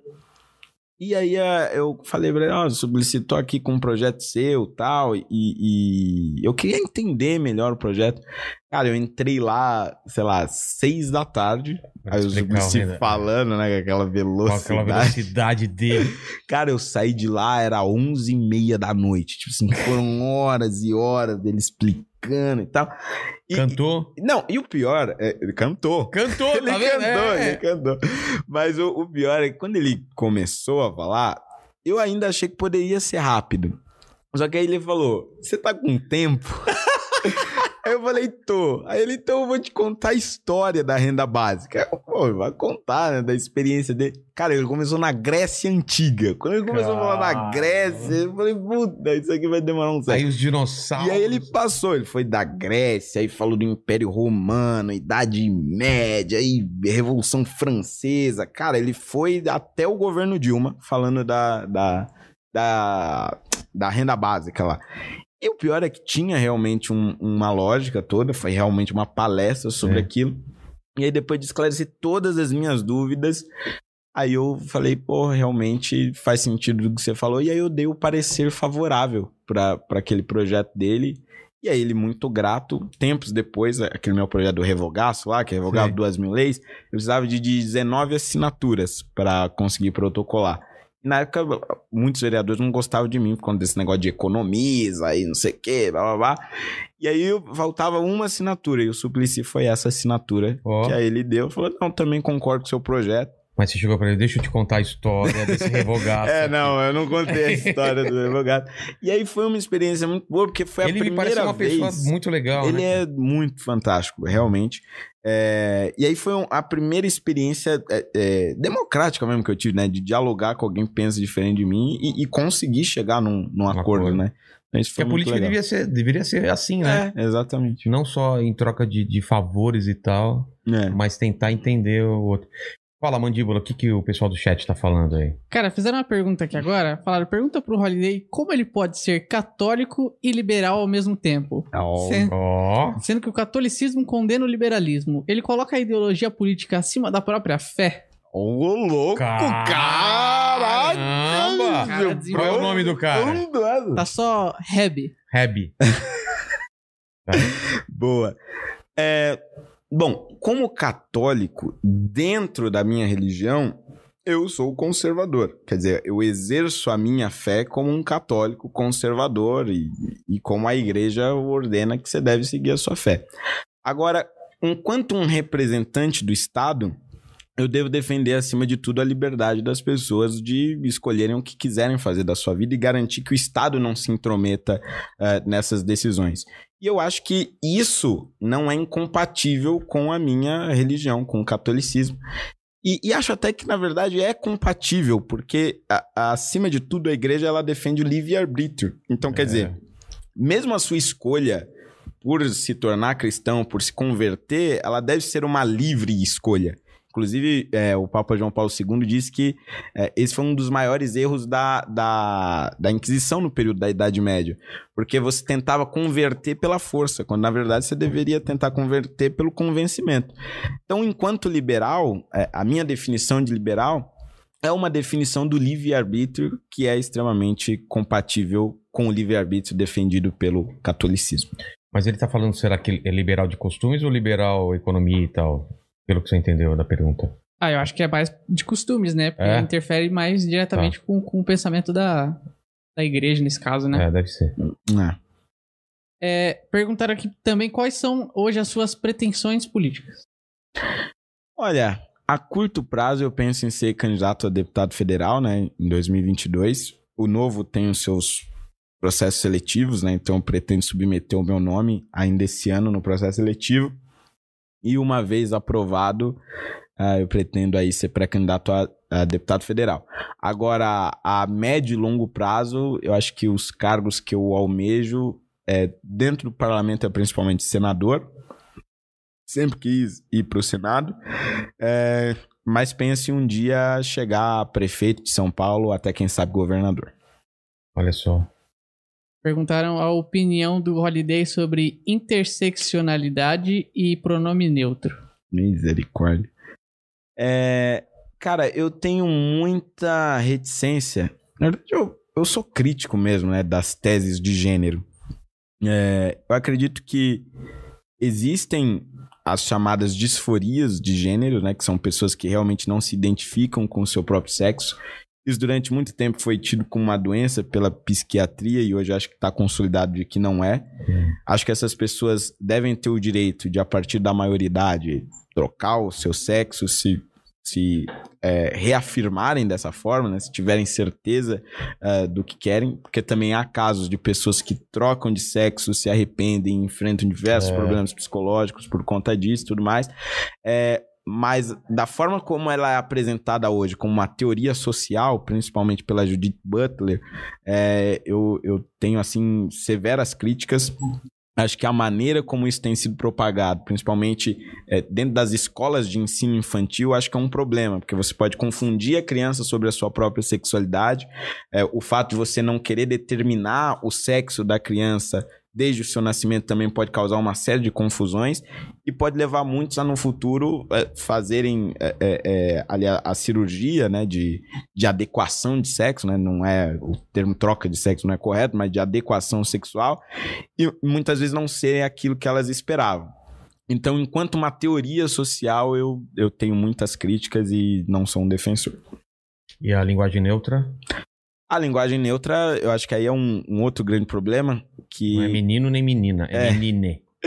nós estamos em um país de maioria semi-analfabeto. Nós superamos o analfabetismo, mas não superamos o semi-analfabetismo. A partir do momento que você tenta incluir o pronome neutro que não faz parte da, da linguagem é, oficial portuguesa, você cria uma série de confusões, você contribui para o semi-analfabetismo e isso de maneira nenhuma ajuda a incluir a população LGBT. Acho que pelo contrário, ajuda a criar mais preconceito, ajuda a ridicularizar a comunidade e, e, e, e não contribui para as bandeiras que deveriam ser as bandeiras centrais né, do movimento LGBT. É, é, não só de linguagem neutra, mas, por exemplo, lugar de fala, é, é, é racismo estrutural, todos esses termos que, que, que a gente escuta, é, você acha que isso acaba meio que. que porque quando eu era criança e quando adolescente e tal, parece que a gente estava enca se encaminhando para uma coisa de todo mundo é igual, todo mundo, vamos todo mundo junto, e agora a gente tá nesse negócio de não, você tem que separar as pessoas mesmo. É, cada vez é separar mesmo. É direita, esquerda, os gays é, e tal. Você tem que, que se afirmar. E isso não, não, não gera isso que a gente tava falando de, dessa, dessa, desse embate direto de é, nós contra eles, de ter uma pirâmide de pô, quem tem mais direito? É o, o, branco é hétero e não sei o quê. Aí depois você vem a, a, a eu sou mulher, mas a mulher, mas tem a mulher, é a mulher homossexual mas tem a mulher homossexual negra. Então, assim, fica sempre uma. Parece que é uma, uma competição de quem é o mais oprimido, né? É. O que, você acha disso, dessa, dessa, dessa coisa da opressão, de, de ter esse racismo estrutural, de ter. de você, de você ser culpado por coisas que seus antepassados fizeram e você não ter nem controle sobre isso e de não poder dar opinião. De repente, o lance do lugar de falar, mas você não é negro, você não é gay, você não é mulher, e, e você nem pode entrar no debate, que é o que tentam fazer, né? É, eu acho que isso é, é muito, muito prejudicial, porque é, é, isso que você falou, né? Fica uma competição para ver quem sofre mais. É. é. E aí você acaba querendo segregar cada vez mais. Por exemplo, agora nas universidades federais está surgindo a tendência de se criar cotas para transexuais. Só que aí você tem uma, uma, um grande problema que é o seguinte. Antes você tinha uma bandeira que era a, a bandeira feminista. Bandeira feminista, mulheres precisam de mais direitos e, e tudo mais. Aí surge a bandeira trans, principalmente das mulheres trans. E aí elas tentam se acoplar na, na bandeira feminista, só que elas não se sentem representadas porque dizem o seguinte: ah, o sofrimento da mulher cis, eu acho que é esse o termo, é. da mulher cis não é o mesmo da mulher trans, porque nós sofremos muito mais com preconceito, temos expectativa de vida menor e tudo mais. Aí ele se fragmenta.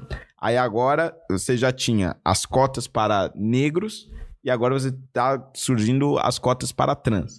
Só que dentro de, dessas trans, há uma outra competição que é a seguinte: uma trans branca de classe média, ou até mesmo famosa, como é o caso da Nani People, não é a mesma realidade de uma mulher trans negra que é prostituta na Augusta.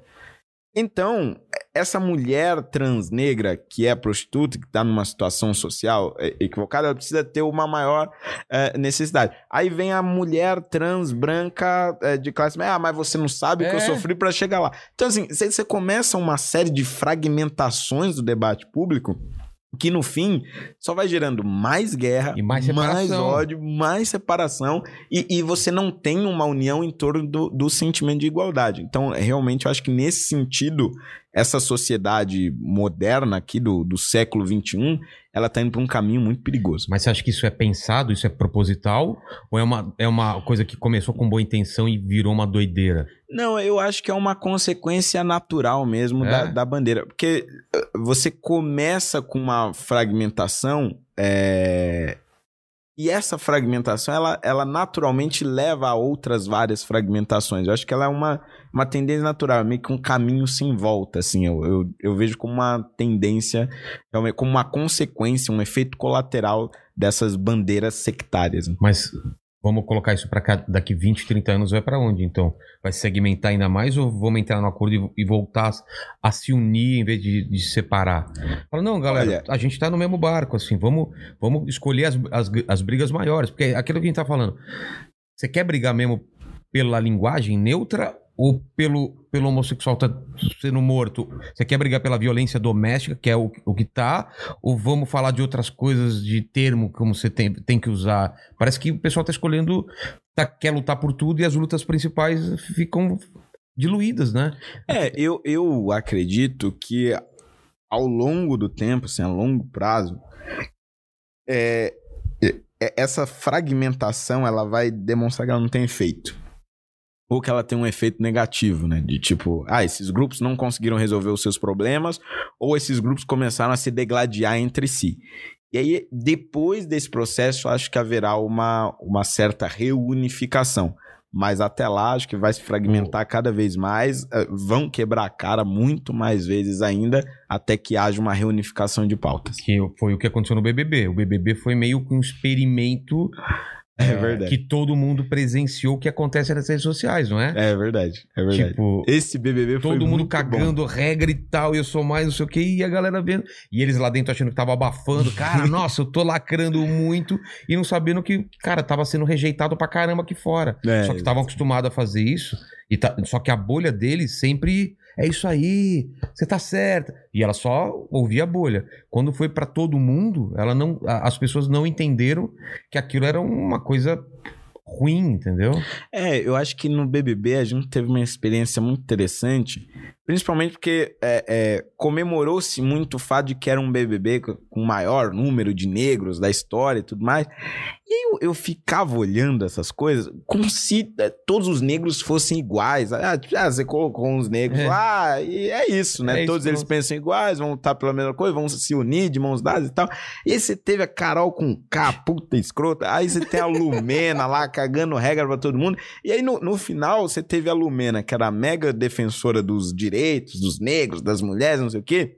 Humilhando o Lucas, É. que tinha acabado, eh, tinha acabado de, de beijar o Gil lá, se declarou bissexual. Ela falou: Ah, isso aí é fingimento, é pra ganhar popularidade, não sei o quê. Quer dizer, é, é, acho que demonstrou realmente que as pessoas são indivíduos, cada um com as suas É. opiniões, cada um com a sua personalidade, e que não necessariamente você pertencer a um grupo, as suas pautas são legítimas ou você se torna uma pessoa automaticamente boa por causa daquilo. né? Exatamente. Fala, mandíbula. Opa, fazer o jabá aqui do Marcelo Lioman, Tá sempre com a gente aí, né? treinamento Vida Extraordinária. Que dia que é o treinamento? 19 de junho. Exatamente, 19 de junho e o investimento é zero. Mais informações lá no Instagram do Marcelo Lioman. Aí ele manda um abraço pra mim, pro Vilela e pro Holiday e pra galera que tá assistindo. Tá certo.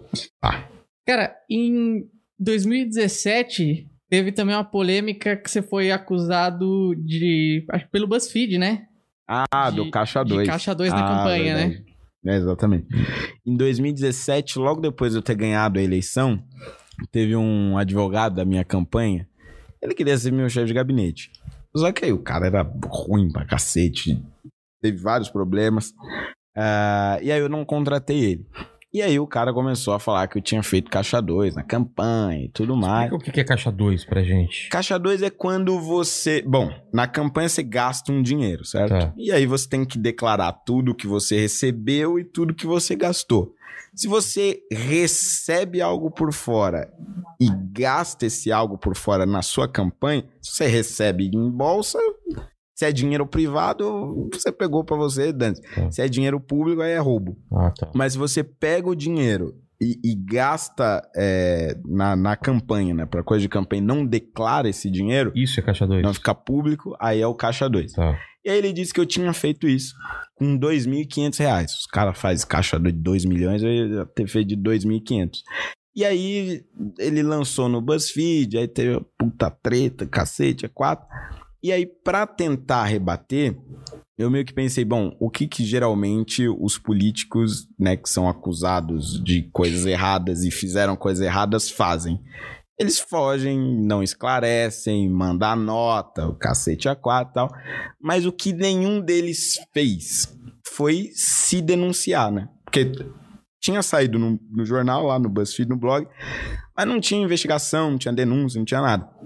Então eu falei, bom, um jeito de eu rebater isso, nada melhor do que eu chegar na Polícia Federal e falar, ó, estão falando que eu fiz coisa Ana- errada, Vamos analisar. vamos analisar aqui, vamos investigar e tal. Vamos investigar. E aí foi isso que eu fiz. A, aí a polícia me investigou, sei lá por quanto tempo, não achou nada. E aí caiu em desgraça e tal. Mas aí eu processei o cara e processei Ah, também o BuzzFeed. Ganhei também o processo. Nossa, tá- Não me pagaram também, mas Cara, a galera não Ninguém te paga. paga nada nesse país. E não tem como cobrar. Eu falo, Sei lá, eu comecei a cobrar agora. Eu acho que eu comecei a cobrar da Band, porque na, na Band, acho que eu era o Panúzio ainda, que, que tava na rádio na época. Aí ele falou: Você fez caixa 2 sim, roubou, é igual os outros, não sei o que. Eu fiquei puto, puta briga ao vivo, mó treta do cacete agora. Aí eu, eu acho que é esse processo agora que eu tô executando. Ele me deve 20 mil reais por conta disso. pô, dá pra você comprar uma casinha com todos esses, né? né? Você já somou as coisas aí? Junta a Hilux, que aí virou. Já... Elantra? Elantra. Elantra, Elantra, já Elantra. essa grana. Pô, manda aí, mandíbula. Per- perguntaram aqui das tretas da Câmara, cara. Ô, louco. As tretas que você já teve lá dentro. Cara, tretas da Câmara. Eu acho que a maior de todas foi logo no início do mandato. E foi quando o Mamãe Falei, ele foi fazer um daqueles vídeos dele na Câmara Municipal. E tava tendo uma reunião do PT. Eu não lembro o que que era, mas tinha uns puta cara do PT lá, da, da- dos caciques, né? E aí ele, ah, vou fazer um Mamãe Falei com os caras. E nisso tava tendo uma sessão. E aí ele invadiu o gabinete de uma vereadora. Eu não sei o que, que ele fez até hoje. Ele abriu a porta, sei lá. E aí tava uma reunião do PT lá, vários caras reunidos. E aí ele, ah, tá aqui os bandidos, não sei o quê. E os caras saíram, foi bater nele, aquela coisa toda. E aí nisso que, que tava acontecendo pega pra capar lá em cima, uma vereadora desceu, foi no plenário, na sessão que tava rolando, e ela foi me bater no meio do plenário. Você mandou aquele cafajeste no meu gabinete, não sei o que. Aí seguraram ela. Eu, do que, que você tá falando? Eu não sabia que ele tava no Caramba. prédio da Câmara. E aí o PT pediu minha cassação, o PSOL. Eu sei que foram cinco pedidos de cassação. Aí eu pedi a cassação dela também, porque ela tentou me bater. Foi uma zona completa, mas no final não deu em nada. Acho que essa foi a maior treta de todas. Acho que nada Bater mesmo, assim? Ela foi pra cima mesmo, foi pra porrada mesmo. Caramba, velho. Foi loucura. Você luta alguma coisa não? Não, luto Mas nada. sabe, corre bastante? Ah, correu, ah, pô. então fechou. Fala. E lá dentro da Câmara, você perdeu um pouco da fé que você tinha quando você entrou? Ou, ou quando. Cada vez você quer. Você falou A fé até pelo menos se, se decepcionou, né? Porque você, aquilo que a gente tá falando, você tinha uma, uma, uma- É, eu tinha uma expectativa, eu, porque eu achava que bastava você querer para as coisas acontecerem, né? E aí eu percebi que realmente assim, para você convencer as pessoas da sua ideia, para você conseguir fazer um projeto andar é realmente muito difícil. As pessoas É, né- estão tão, que- tão afim de ser convencidas ou nem é, existe? não, não tão. É, esse que é o negócio. porque Quando você vai não. debater, é, você, você chega lá na tribuna, vai falar no microfone. Qual era a expectativa que eu tinha, né? Ah, bom, vou colocar os meus argumentos, Vou eles convencer. vão ouvir, ou vão me rebater, ou vão se convencer. Ninguém presta atenção, os cara vai tomar café, outro sobe pro gabinete. Não, você fica falando pra, pra ninguém. Aí você pode falar, ah, mas você tá falando pra TV Câmara. Ninguém assiste É. a TV Câmara. Então, assim, é, no fundo tem muito teatro. Você convence mesmo quando você, sei lá, vai bater na porta do cara, você vira amigo dele, convence, conversa e tal. Mas assim, no, no plenário mesmo, aquela coisa toda, na imensa maioria das vezes, é um grande teatro. Eu, eu acho que, assim, eu convenci alguns vereadores raríssimas vezes, discursando no plenário, e eu fui convencido algumas poucas vezes também, porque como ninguém presta atenção, eu falei, eu é que não vou ficar aqui. Ent- Então, você estuda o projeto no seu gabinete, é, forma a sua própria opinião com a sua equipe e é aquilo. E aqui. Às vezes, quando o argumento é muito bom, você muda de ideia. Perguntaram aqui: voto nulo realmente ajuda, favorece o candidato que tá na frente? Eu acho que não. É, eu acho que o voto nulo ele ajuda a lembrar o vencedor de que ele não representa de verdade a maioria. Porque se eu olhar para as últimas eleições, é, nenhum presidente da República foi eleito pela maioria da população. Ele foi eleito pela maioria das Os pessoas votos- que escolheram é, o votos candidato, os votos válidos. É. É, então acho que isso ajuda a, a você diminuir um pouco da força é, que um populismo poderia ter. Eu, por exemplo, se tiver Lula e Bolsonaro, eu vou votar nulo. Porque se eu, se eu voto no Bolsonaro, por exemplo, no Lula eu já não ia votar de jeito nenhum. Mas se eu voto no Bolsonaro e ele ganha, eu pressuponho que milhões de outras pessoas também seguiriam uh, esse movimento. Quanto mais pessoas seguirem esse movimento, você passa a falsa impressão de que ele tem o apoio completo e restrito É. daquelas pessoas que votaram nele, quando isso não é verdade. Exatamente. Dando uma pergunta legal aqui, gosta, é, falaram, gostaria de saber a, a sua estratégia de campanha para conseguir se eleger tão novo. Técnicas de marketing, esse tipo de coisa. Olha, eu, eu não. Rede social, com certeza. É, né? não, rede social, claro. Mas eu, eu não montei uma estratégia. Foi um negócio meio que natural. É, comecei a gravar vídeos pela internet, fui me tornando conhecido a partir de debates, polêmicas. Isso foi me angariando seguidores e esses seguidores angariaram em votos. É, eu acho que só nesse, nessa segunda campanha agora que eu tive uma ação de marketing mais enfática, que foi o clipe lá do Maluco no Pedaço. Ah, esse Que aí- clipe. Aí cara. realmente foi uma puta produção, pensando em imagens, letra de música, cacete a quatro. Aí ne- nesse E no caso final foi- aqui a gente vai, re- vai re- replicar esse, esse clipe aqui boa. com você e o Mandíbula. É, eu acho que Ficou foi a- legal pra caramba. É, exatamente. Isso foi muito bom. E aí eu coloquei na TV, né? Eu tinha direito a uns comerciais, aí bombou mais ainda. Então, eu acho que nessa segunda campanha, a única ação de marketing, assim, planejada mesmo, foi o lançamento desse clipe. Mas antes foi tudo meio, meio solto, assim, mas foi principalmente pelas redes esse sociais. clipe aí o Emicida não gostou.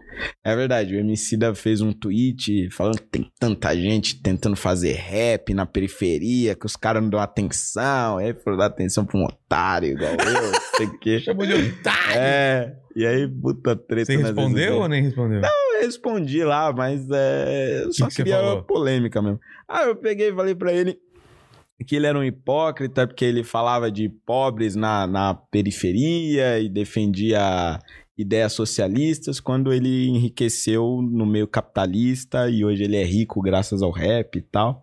E aí ficou essa briga de vai e É. volta e blá blá blá. E você acha que ia ter essa, essa crítica se fosse um político do outro lado fazendo um rap igual ou não? Ou você acha que ainda. Eu, eu, eu acho que é, é, não, não teria como já não teve, né? O, o Suplicy ele já foi no show do Mano Brown lá e mandou uns rapzão, Ah, é. ninguém nunca criticou. Então acho que é, é bem direcionado ideologicamente mesmo. É, importa quem, né? Quem tá Exatamente. fazendo. Perguntaram aqui o que, que você acha. Puta, agora. Aqui, achei. O que você acha da bancada federal do Novo alinhada com o bolsonarismo? Ah, eu acho que isso aí é realmente não, não condiz com a realidade. Porque, veja, você partir do pressuposto que alguém é bolsonarista, esse alguém ele precisa defender o Bolsonaro e estar disposto a apoiar o Bolsonaro desde o primeiro turno na eleição do ano que vem. Quem já tá no novo já parte do princípio que nós não vamos apoiar o Bolsonaro, que nós vamos ter uma candidatura própria ou, assim, na pior das hipóteses, apoiar um outro candidato da, da terceira via. Então, eu não acredito que exista nenhum bolsonarista no novo. O que eu acho que existe são é, é, diferentes formas de se pensar estratégia de crescimento do partido. Alguns acham que a gente tem que ter uma candidatura mais enfática contra o Bolsonaro, batendo e tal, que só assim a gente vai crescer, se firmar como uma outra força. Outros acreditam que não precisa bater no Bolsonaro, que a gente pode é, é, criticar todos os pontos ruins, mas se tiver alguns pontos bons, elogiar. Mas bolsonarista mesmo, não acho que tenha ninguém. Entendi. E perguntaram aqui o que, que você acha é, sobre a inseminação artificial para fins de adoção de criança gerada para um casal gay, como foi o caso do Paulo Gustavo. Olha, Eu acho muito positivo. Eu acho que todas as formas possíveis para que casais homossexuais tenham direito eh, a formarem a sua família, a terem os seus filhos, acho que são eh, bem-vindas. Acho que nos Estados Unidos você tem, você tem um modelo mais complicado, que hoje no Brasil, se eu não me engano, não é permitido, e aí eu acho que envolve várias questões éticas que precisam ser discutidas melhores. Eu, particularmente, não tenho uma opinião, que é o caso da barriga de aluguel. Que aí você tem um- uma, uma mulher é, é, gerando uma, uma criança, mas no, no final daquela gravidez ela pode não te dar o, o filho, ela pode ficar ah, com a criança. Eu não sei exatamente como isso funciona no Brasil e acho que isso é mais eh, complicado. Aí falaram que depois que você saiu do MBL, você, você cortou o relacionamento com o Kim, o Arthur, ou, ou o relacionamento continuar? Olha, eu não falo mais tanto quanto eu falava antes, né? Mas às vezes a gente ainda conversa, manda uma mensagem, etc. Mas é, é que antes, como a gente tava no mesmo movimento, a gente falava todos os dias, direto e tal. Isso realmente não existe mais. Mas sempre que a gente se encontra, ou sempre que é possível, a gente se fala assim. E perguntaram se você acha que uma das soluções para São Paulo é. O chat tá me quebrando aqui hoje, ele tá rodando sozinho. Aqui. Uma das soluções para São Paulo é a mudança total na Câmara. Aí o cara falou, por exemplo, ele se referindo às múmias da Câmara saírem para chegar uma leva nova, uma renovação. Isso que eu vou falar é. Por que é tão difícil ter renovação, né, cara? É, então. Mas, mas eu vou falar um negócio aqui que vai parecer estranho, mas faz sentido. É. Algumas, algumas pessoas que estão lá há muito tempo são necessárias. Porque eu percebi isso no início desse mandato. Que chegou uma galera nova que nunca tinha entrado lá, não fazia ideia de como funcionava o regimento. E assim, a gente teria perdido um tempo imenso se todos os vereadores fossem novos e todos eles precisassem aprender o funcionamento da Câmara ao mesmo tempo. Como você tinha algum, algumas múmias lá, algum cara diz, os caras já conheciam, aí adiantar, não, não é assim, vereador é, é assado e tal. Então, você vai tocando a coisa mais rápida. Nesse sentido, eu acho que é sempre bom você ter um equilíbrio de renovação e um pouco de, de pessoas que já têm experiência. Claro, não pessoas que estão lá há 30 anos, como é, é o caso hoje.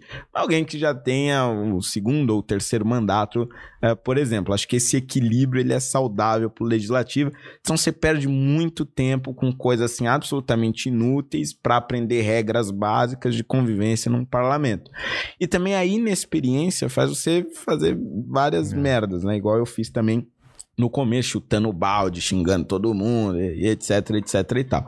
Agora, é, o que nós precisamos para ter um índice maior de renovação, isso eu acho que é, a gente realmente precisa, é, eu acho que aí não tem muito segredo, a gente tem que melhorar realmente a condição social das pessoas.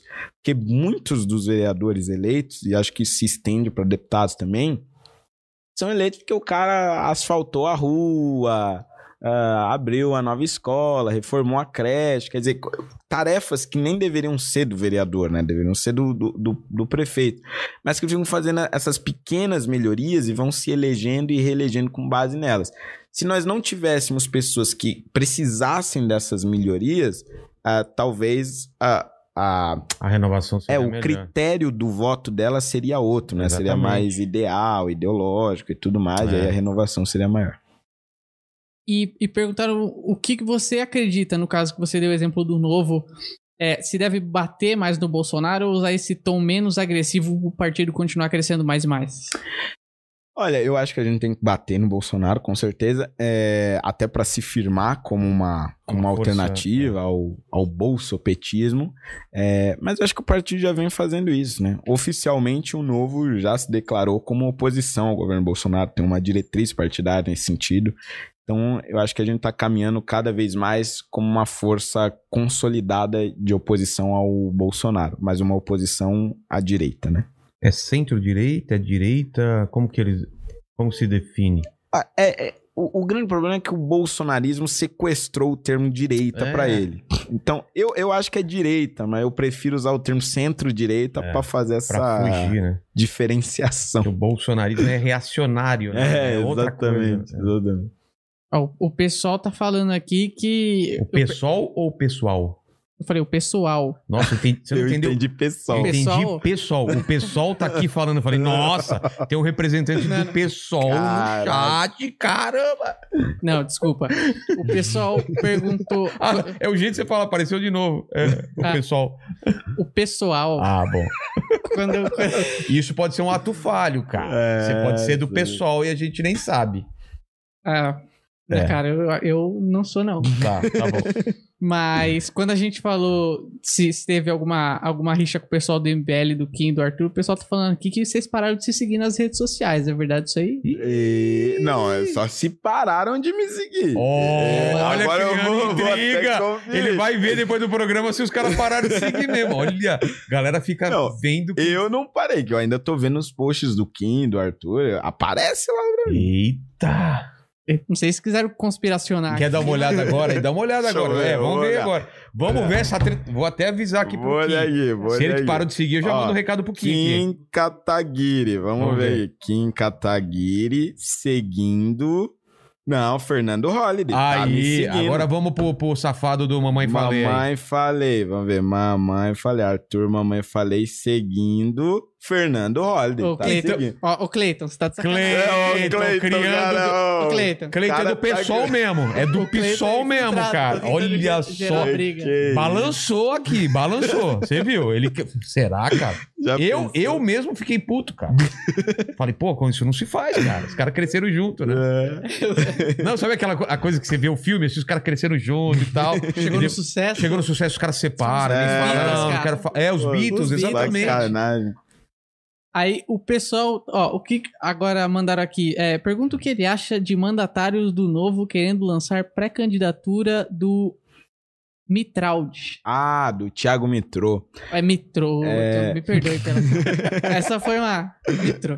É, Cara, eu, eu respeito, assim, muito o, o Thiago, né? Eu acho que ele é um dos deputados mais críticos que tem lá ao bolsonarismo. Inclusive, pelo ranking dos políticos, ele é considerado o melhor deputado do Brasil, que não Ah, é, é? mole, entre 513 deputados, Ah. você tá em primeiro lugar. É, mas, mas eu acho que o nome do, do João Amoedo tinha uma repercussão muito maior, né? Até por ter sido candidato em 2018. É, eu acho que ele consolidou a imagem dele como um, um pré-candidato à presidência da República. E acho que existem outros nomes com uma abrangência nacional, aí, grandes empresários, etc., que podem vir a ser o candidato do novo. Quem sabe até o próprio Sérgio Moro, acho que pode ser uma opção. Então, é, eu, eu acho que o, o nome do Mitro pode até ser uma possibilidade, mas acho que a gente precisa também considerar as várias outras opções. E perguntaram aqui o que você acha da gestão da pandemia no geral. Acho que tanto no âmbito federal quanto no, no No- São Paulo, São que você tá certo. mais. Olha, no, no âmbito estadual, eu acho que é até complexa essa análise, porque de um lado você tem é, uma gestão muito boa do Dória no que tange a vacina. Exatamente. Acho que assim, é inegável que ele Se foi... adiantou e foi lá é, e se brigou. adiantou e tal. Tanto é que o calendário dele agora, é, eu vou conseguir me vacinar no meu aniversário, que, Que é, é? 22 de setembro. Olha Vai tá lá a minha faixa etária. Libra. Vai ser no meu aniversário de 25 anos, de 25 a 30 anos, vai poder se vacinar na- naquele período. E aí, é, é, eu acho que nesse sentido ele se demonstrou como um, um bom gestor na, na questão da vacina. Mas ao mesmo tempo ele se demonstrou um péssimo gestor no que tange aos fechamentos de, de comércio. Nossa. Não, não é bem lockdown, né? Mas essas políticas de distanciamento social. Foi Por muito bagunçado. Exato. Porque, assim, em alguns momentos foi até realmente necessário, tinha que segurar e tudo mais. Só que no início desse ano, por exemplo, na época que teria sido o carnaval, você teve uma série de festas clandestinas, o governo do estado não agiu porcaria nenhuma, deixou o negócio rolar solto, e depois viu os casos aumentando e acabou punindo o comércio por isso. Quer dizer, foi uma política muito mal feita nesse sentido. Na prefeitura também teve o mesmo problema.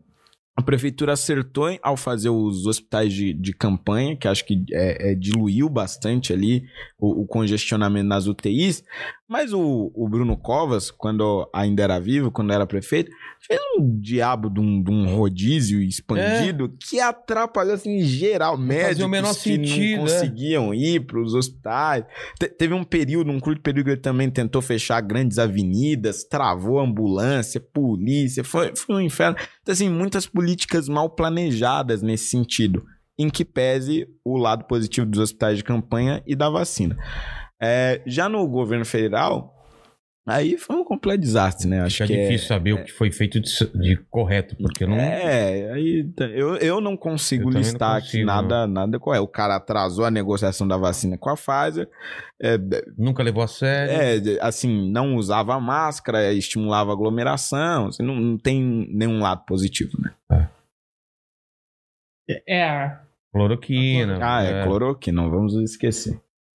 E agora uma pergunta. O, o, você que tá mais dentro do assunto, os hospitais de campanha depois da primeira onda, eles, eles foram meio que desmontados ali, não foram? E daí, Foram. quando, quando veio a segunda onda maior ainda, parecia que daí não tinha mais. mais... Ah, é verdade. Esse foi o, o outro erro. Na, na primeira onda, houve até um questionamento, ah, um não, vários questionamentos, se era melhor ter investido nos hospitais que já existiam ou se era melhor fazer os hospitais de campanha. Demonstrou-se que a, a melhor realidade mesmo era o hospital de campanha, porque eram espaços mais amplos, você conseguia atender eh, mais pessoas do que se você tivesse abastecido os hospitais já existentes, que também foram abastecidos. Mas a segunda onda foi infinitamente maior, não tem nenhum planejamento de hospital de campanha. É. Os hospitais de campanha, tanto da prefeitura quanto do governo do estado, foram desmontados, não foram remontados. E, e o congestionamento das UTIs ocorreu mais rapidamente do que na primeira onda por conta disso. É. E perguntaram o que, que o Holiday acha dos políticos não estarem incluídos na reforma ad- administrativa. Olha, não só os políticos, né? Não está incluído os políticos, o poder judiciário e o exército. Eu acho que isso é um erro, assim, grotesco. Juízes hoje, tem, tem juízes que ganham 500 mil reais. Teve um caso de um juiz estadual do, do, do Rio de Janeiro que com os benefícios dele ele chegava a 500 reais. Isso fora as férias de 60 dias, que tem vários juízes defendendo a manutenção dessas férias de 60 dias. Sim, vários benefícios no Poder Judiciário que não são enfrentados por medo mesmo. Eu acho que isso é, é um medo é, da classe política, do Congresso, que não quer enfrentar o Poder Judiciário, porque vários deles têm um rabo preso, do próprio Bolsonaro, que também está todo enrolado lá com os filhos dele. É, é, o Flávio ainda tem um, um pseudo foro ali, um meio foro privilegiado, mas o Carlos Bolsonaro também tem diversas acusações. Então acho que tem um medo de que o Poder Judiciário reaja a uma reforma administrativa nesse sentido. O Exército, que é a base do Bolsonaro desde sempre, ele não quer de- decepcionar, os políticos que estão olhando para o próprio umbigo. Então, acho que essas três classes, elas precisariam entrar na reforma administrativa e não entrando faz com que essa reforma seja um tanto quanto fantasiosa, né? É. Aí mandaram um superchat aqui, o Daniel Santiago. Parabéns, Vilela, Holiday e Mandíbula, por criticar as mamatas e sucesso pra vocês. Boa. Obrigado. É isso, Mandíbula? É isso. Obrigado, Mandíbula. Obrigado, Holiday. Prazer. Pra- e a gente, a gente sempre termina o papo aqui com três perguntas que eu faço pra todo mundo, Holiday. Com Opa. você não vai ser diferente, você não vai, não vai, não vai fugir disso, né? A primeira pergunta é o seguinte: estamos aqui celebrando a sua carreira, a sua, sua ascensão tão cedo. Você é um, um cara muito novo. E olhando pra trás, qual foi o momento mais difícil da sua carreira ou da sua vida, assim? Olha, eu acho que o momento mais difícil foi realmente quando teve aquele tiro lá Ah, na é? Câmara Municipal. Porque eu não esperava isso de jeito nenhum, parecia coisa de filme. E, e por conta daquilo eu tive que andar há mais de um ano com escolta, né? Então é, é- é um negócio que eu realmente não esperava. Isso traz um medo pra sua É. vida. Todo momento você fica na, naquela família, tensão. pô. E demorou muito tempo pra eu sair dessa paranoia de achar que qualquer hora podiam me dar é, um tiro. Então acho que esse foi o momento mais complicado mesmo. E o segundo tem a ver com isso, então. A segunda, a segunda pergunta é assim: é, iremos morrer um dia? Espero que não com um tiro. Mas esse vídeo, assim como todos os seus vídeos que você fez e, e te trouxeram até aqui, vão ficar pra sempre na internet. Sim. Então aqui você tem a chance de deixar suas últimas palavras pra quem voltar aqui 60 anos depois nesse vídeo. Seu epitáfio, sua frase de, de lápide. É, quando me julgarem no futuro, me julguem pelo que fui, não pelo que aparentei ser. Ó. Boa frase, hein? Poucas pessoas. Eu ia falar isso. Não é? Poucas pessoas. fra- frases inteligentes. É, e- cara, eu não esperava, porque a gente às vezes vê umas frases aqui que a gente fala, ah, ele não se preparou pra falar isso. É tipo, a frase, a frase do Ventura, eu falei que eu tava doente. Essa é maravilhosa, essa é maravilhosa. Colocar É, na, maravilhoso. numa lápide, eu falei que eu tava doente, eu é tava maravilhoso. doente. E a terceira pergunta é se você tem alguma dúvida. Eu imagino que você tenha várias, mas você escolheu uma das suas dúvidas, uma das perguntas que você ainda não teve resposta. Uma das perguntas que eu não tive resposta, cara, eu acho que essa é a mais difícil. É...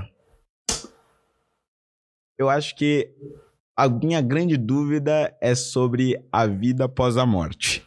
Se nós teremos uma chance de nos arrepender dos nossos pecados ou se o único momento que a gente tem pra se arrepender e rever tudo que fizemos ainda será nessa vida. Claro, eu, eu te falo já. Eu já tive lá. Vai ter chance de se arrepender dos pecados.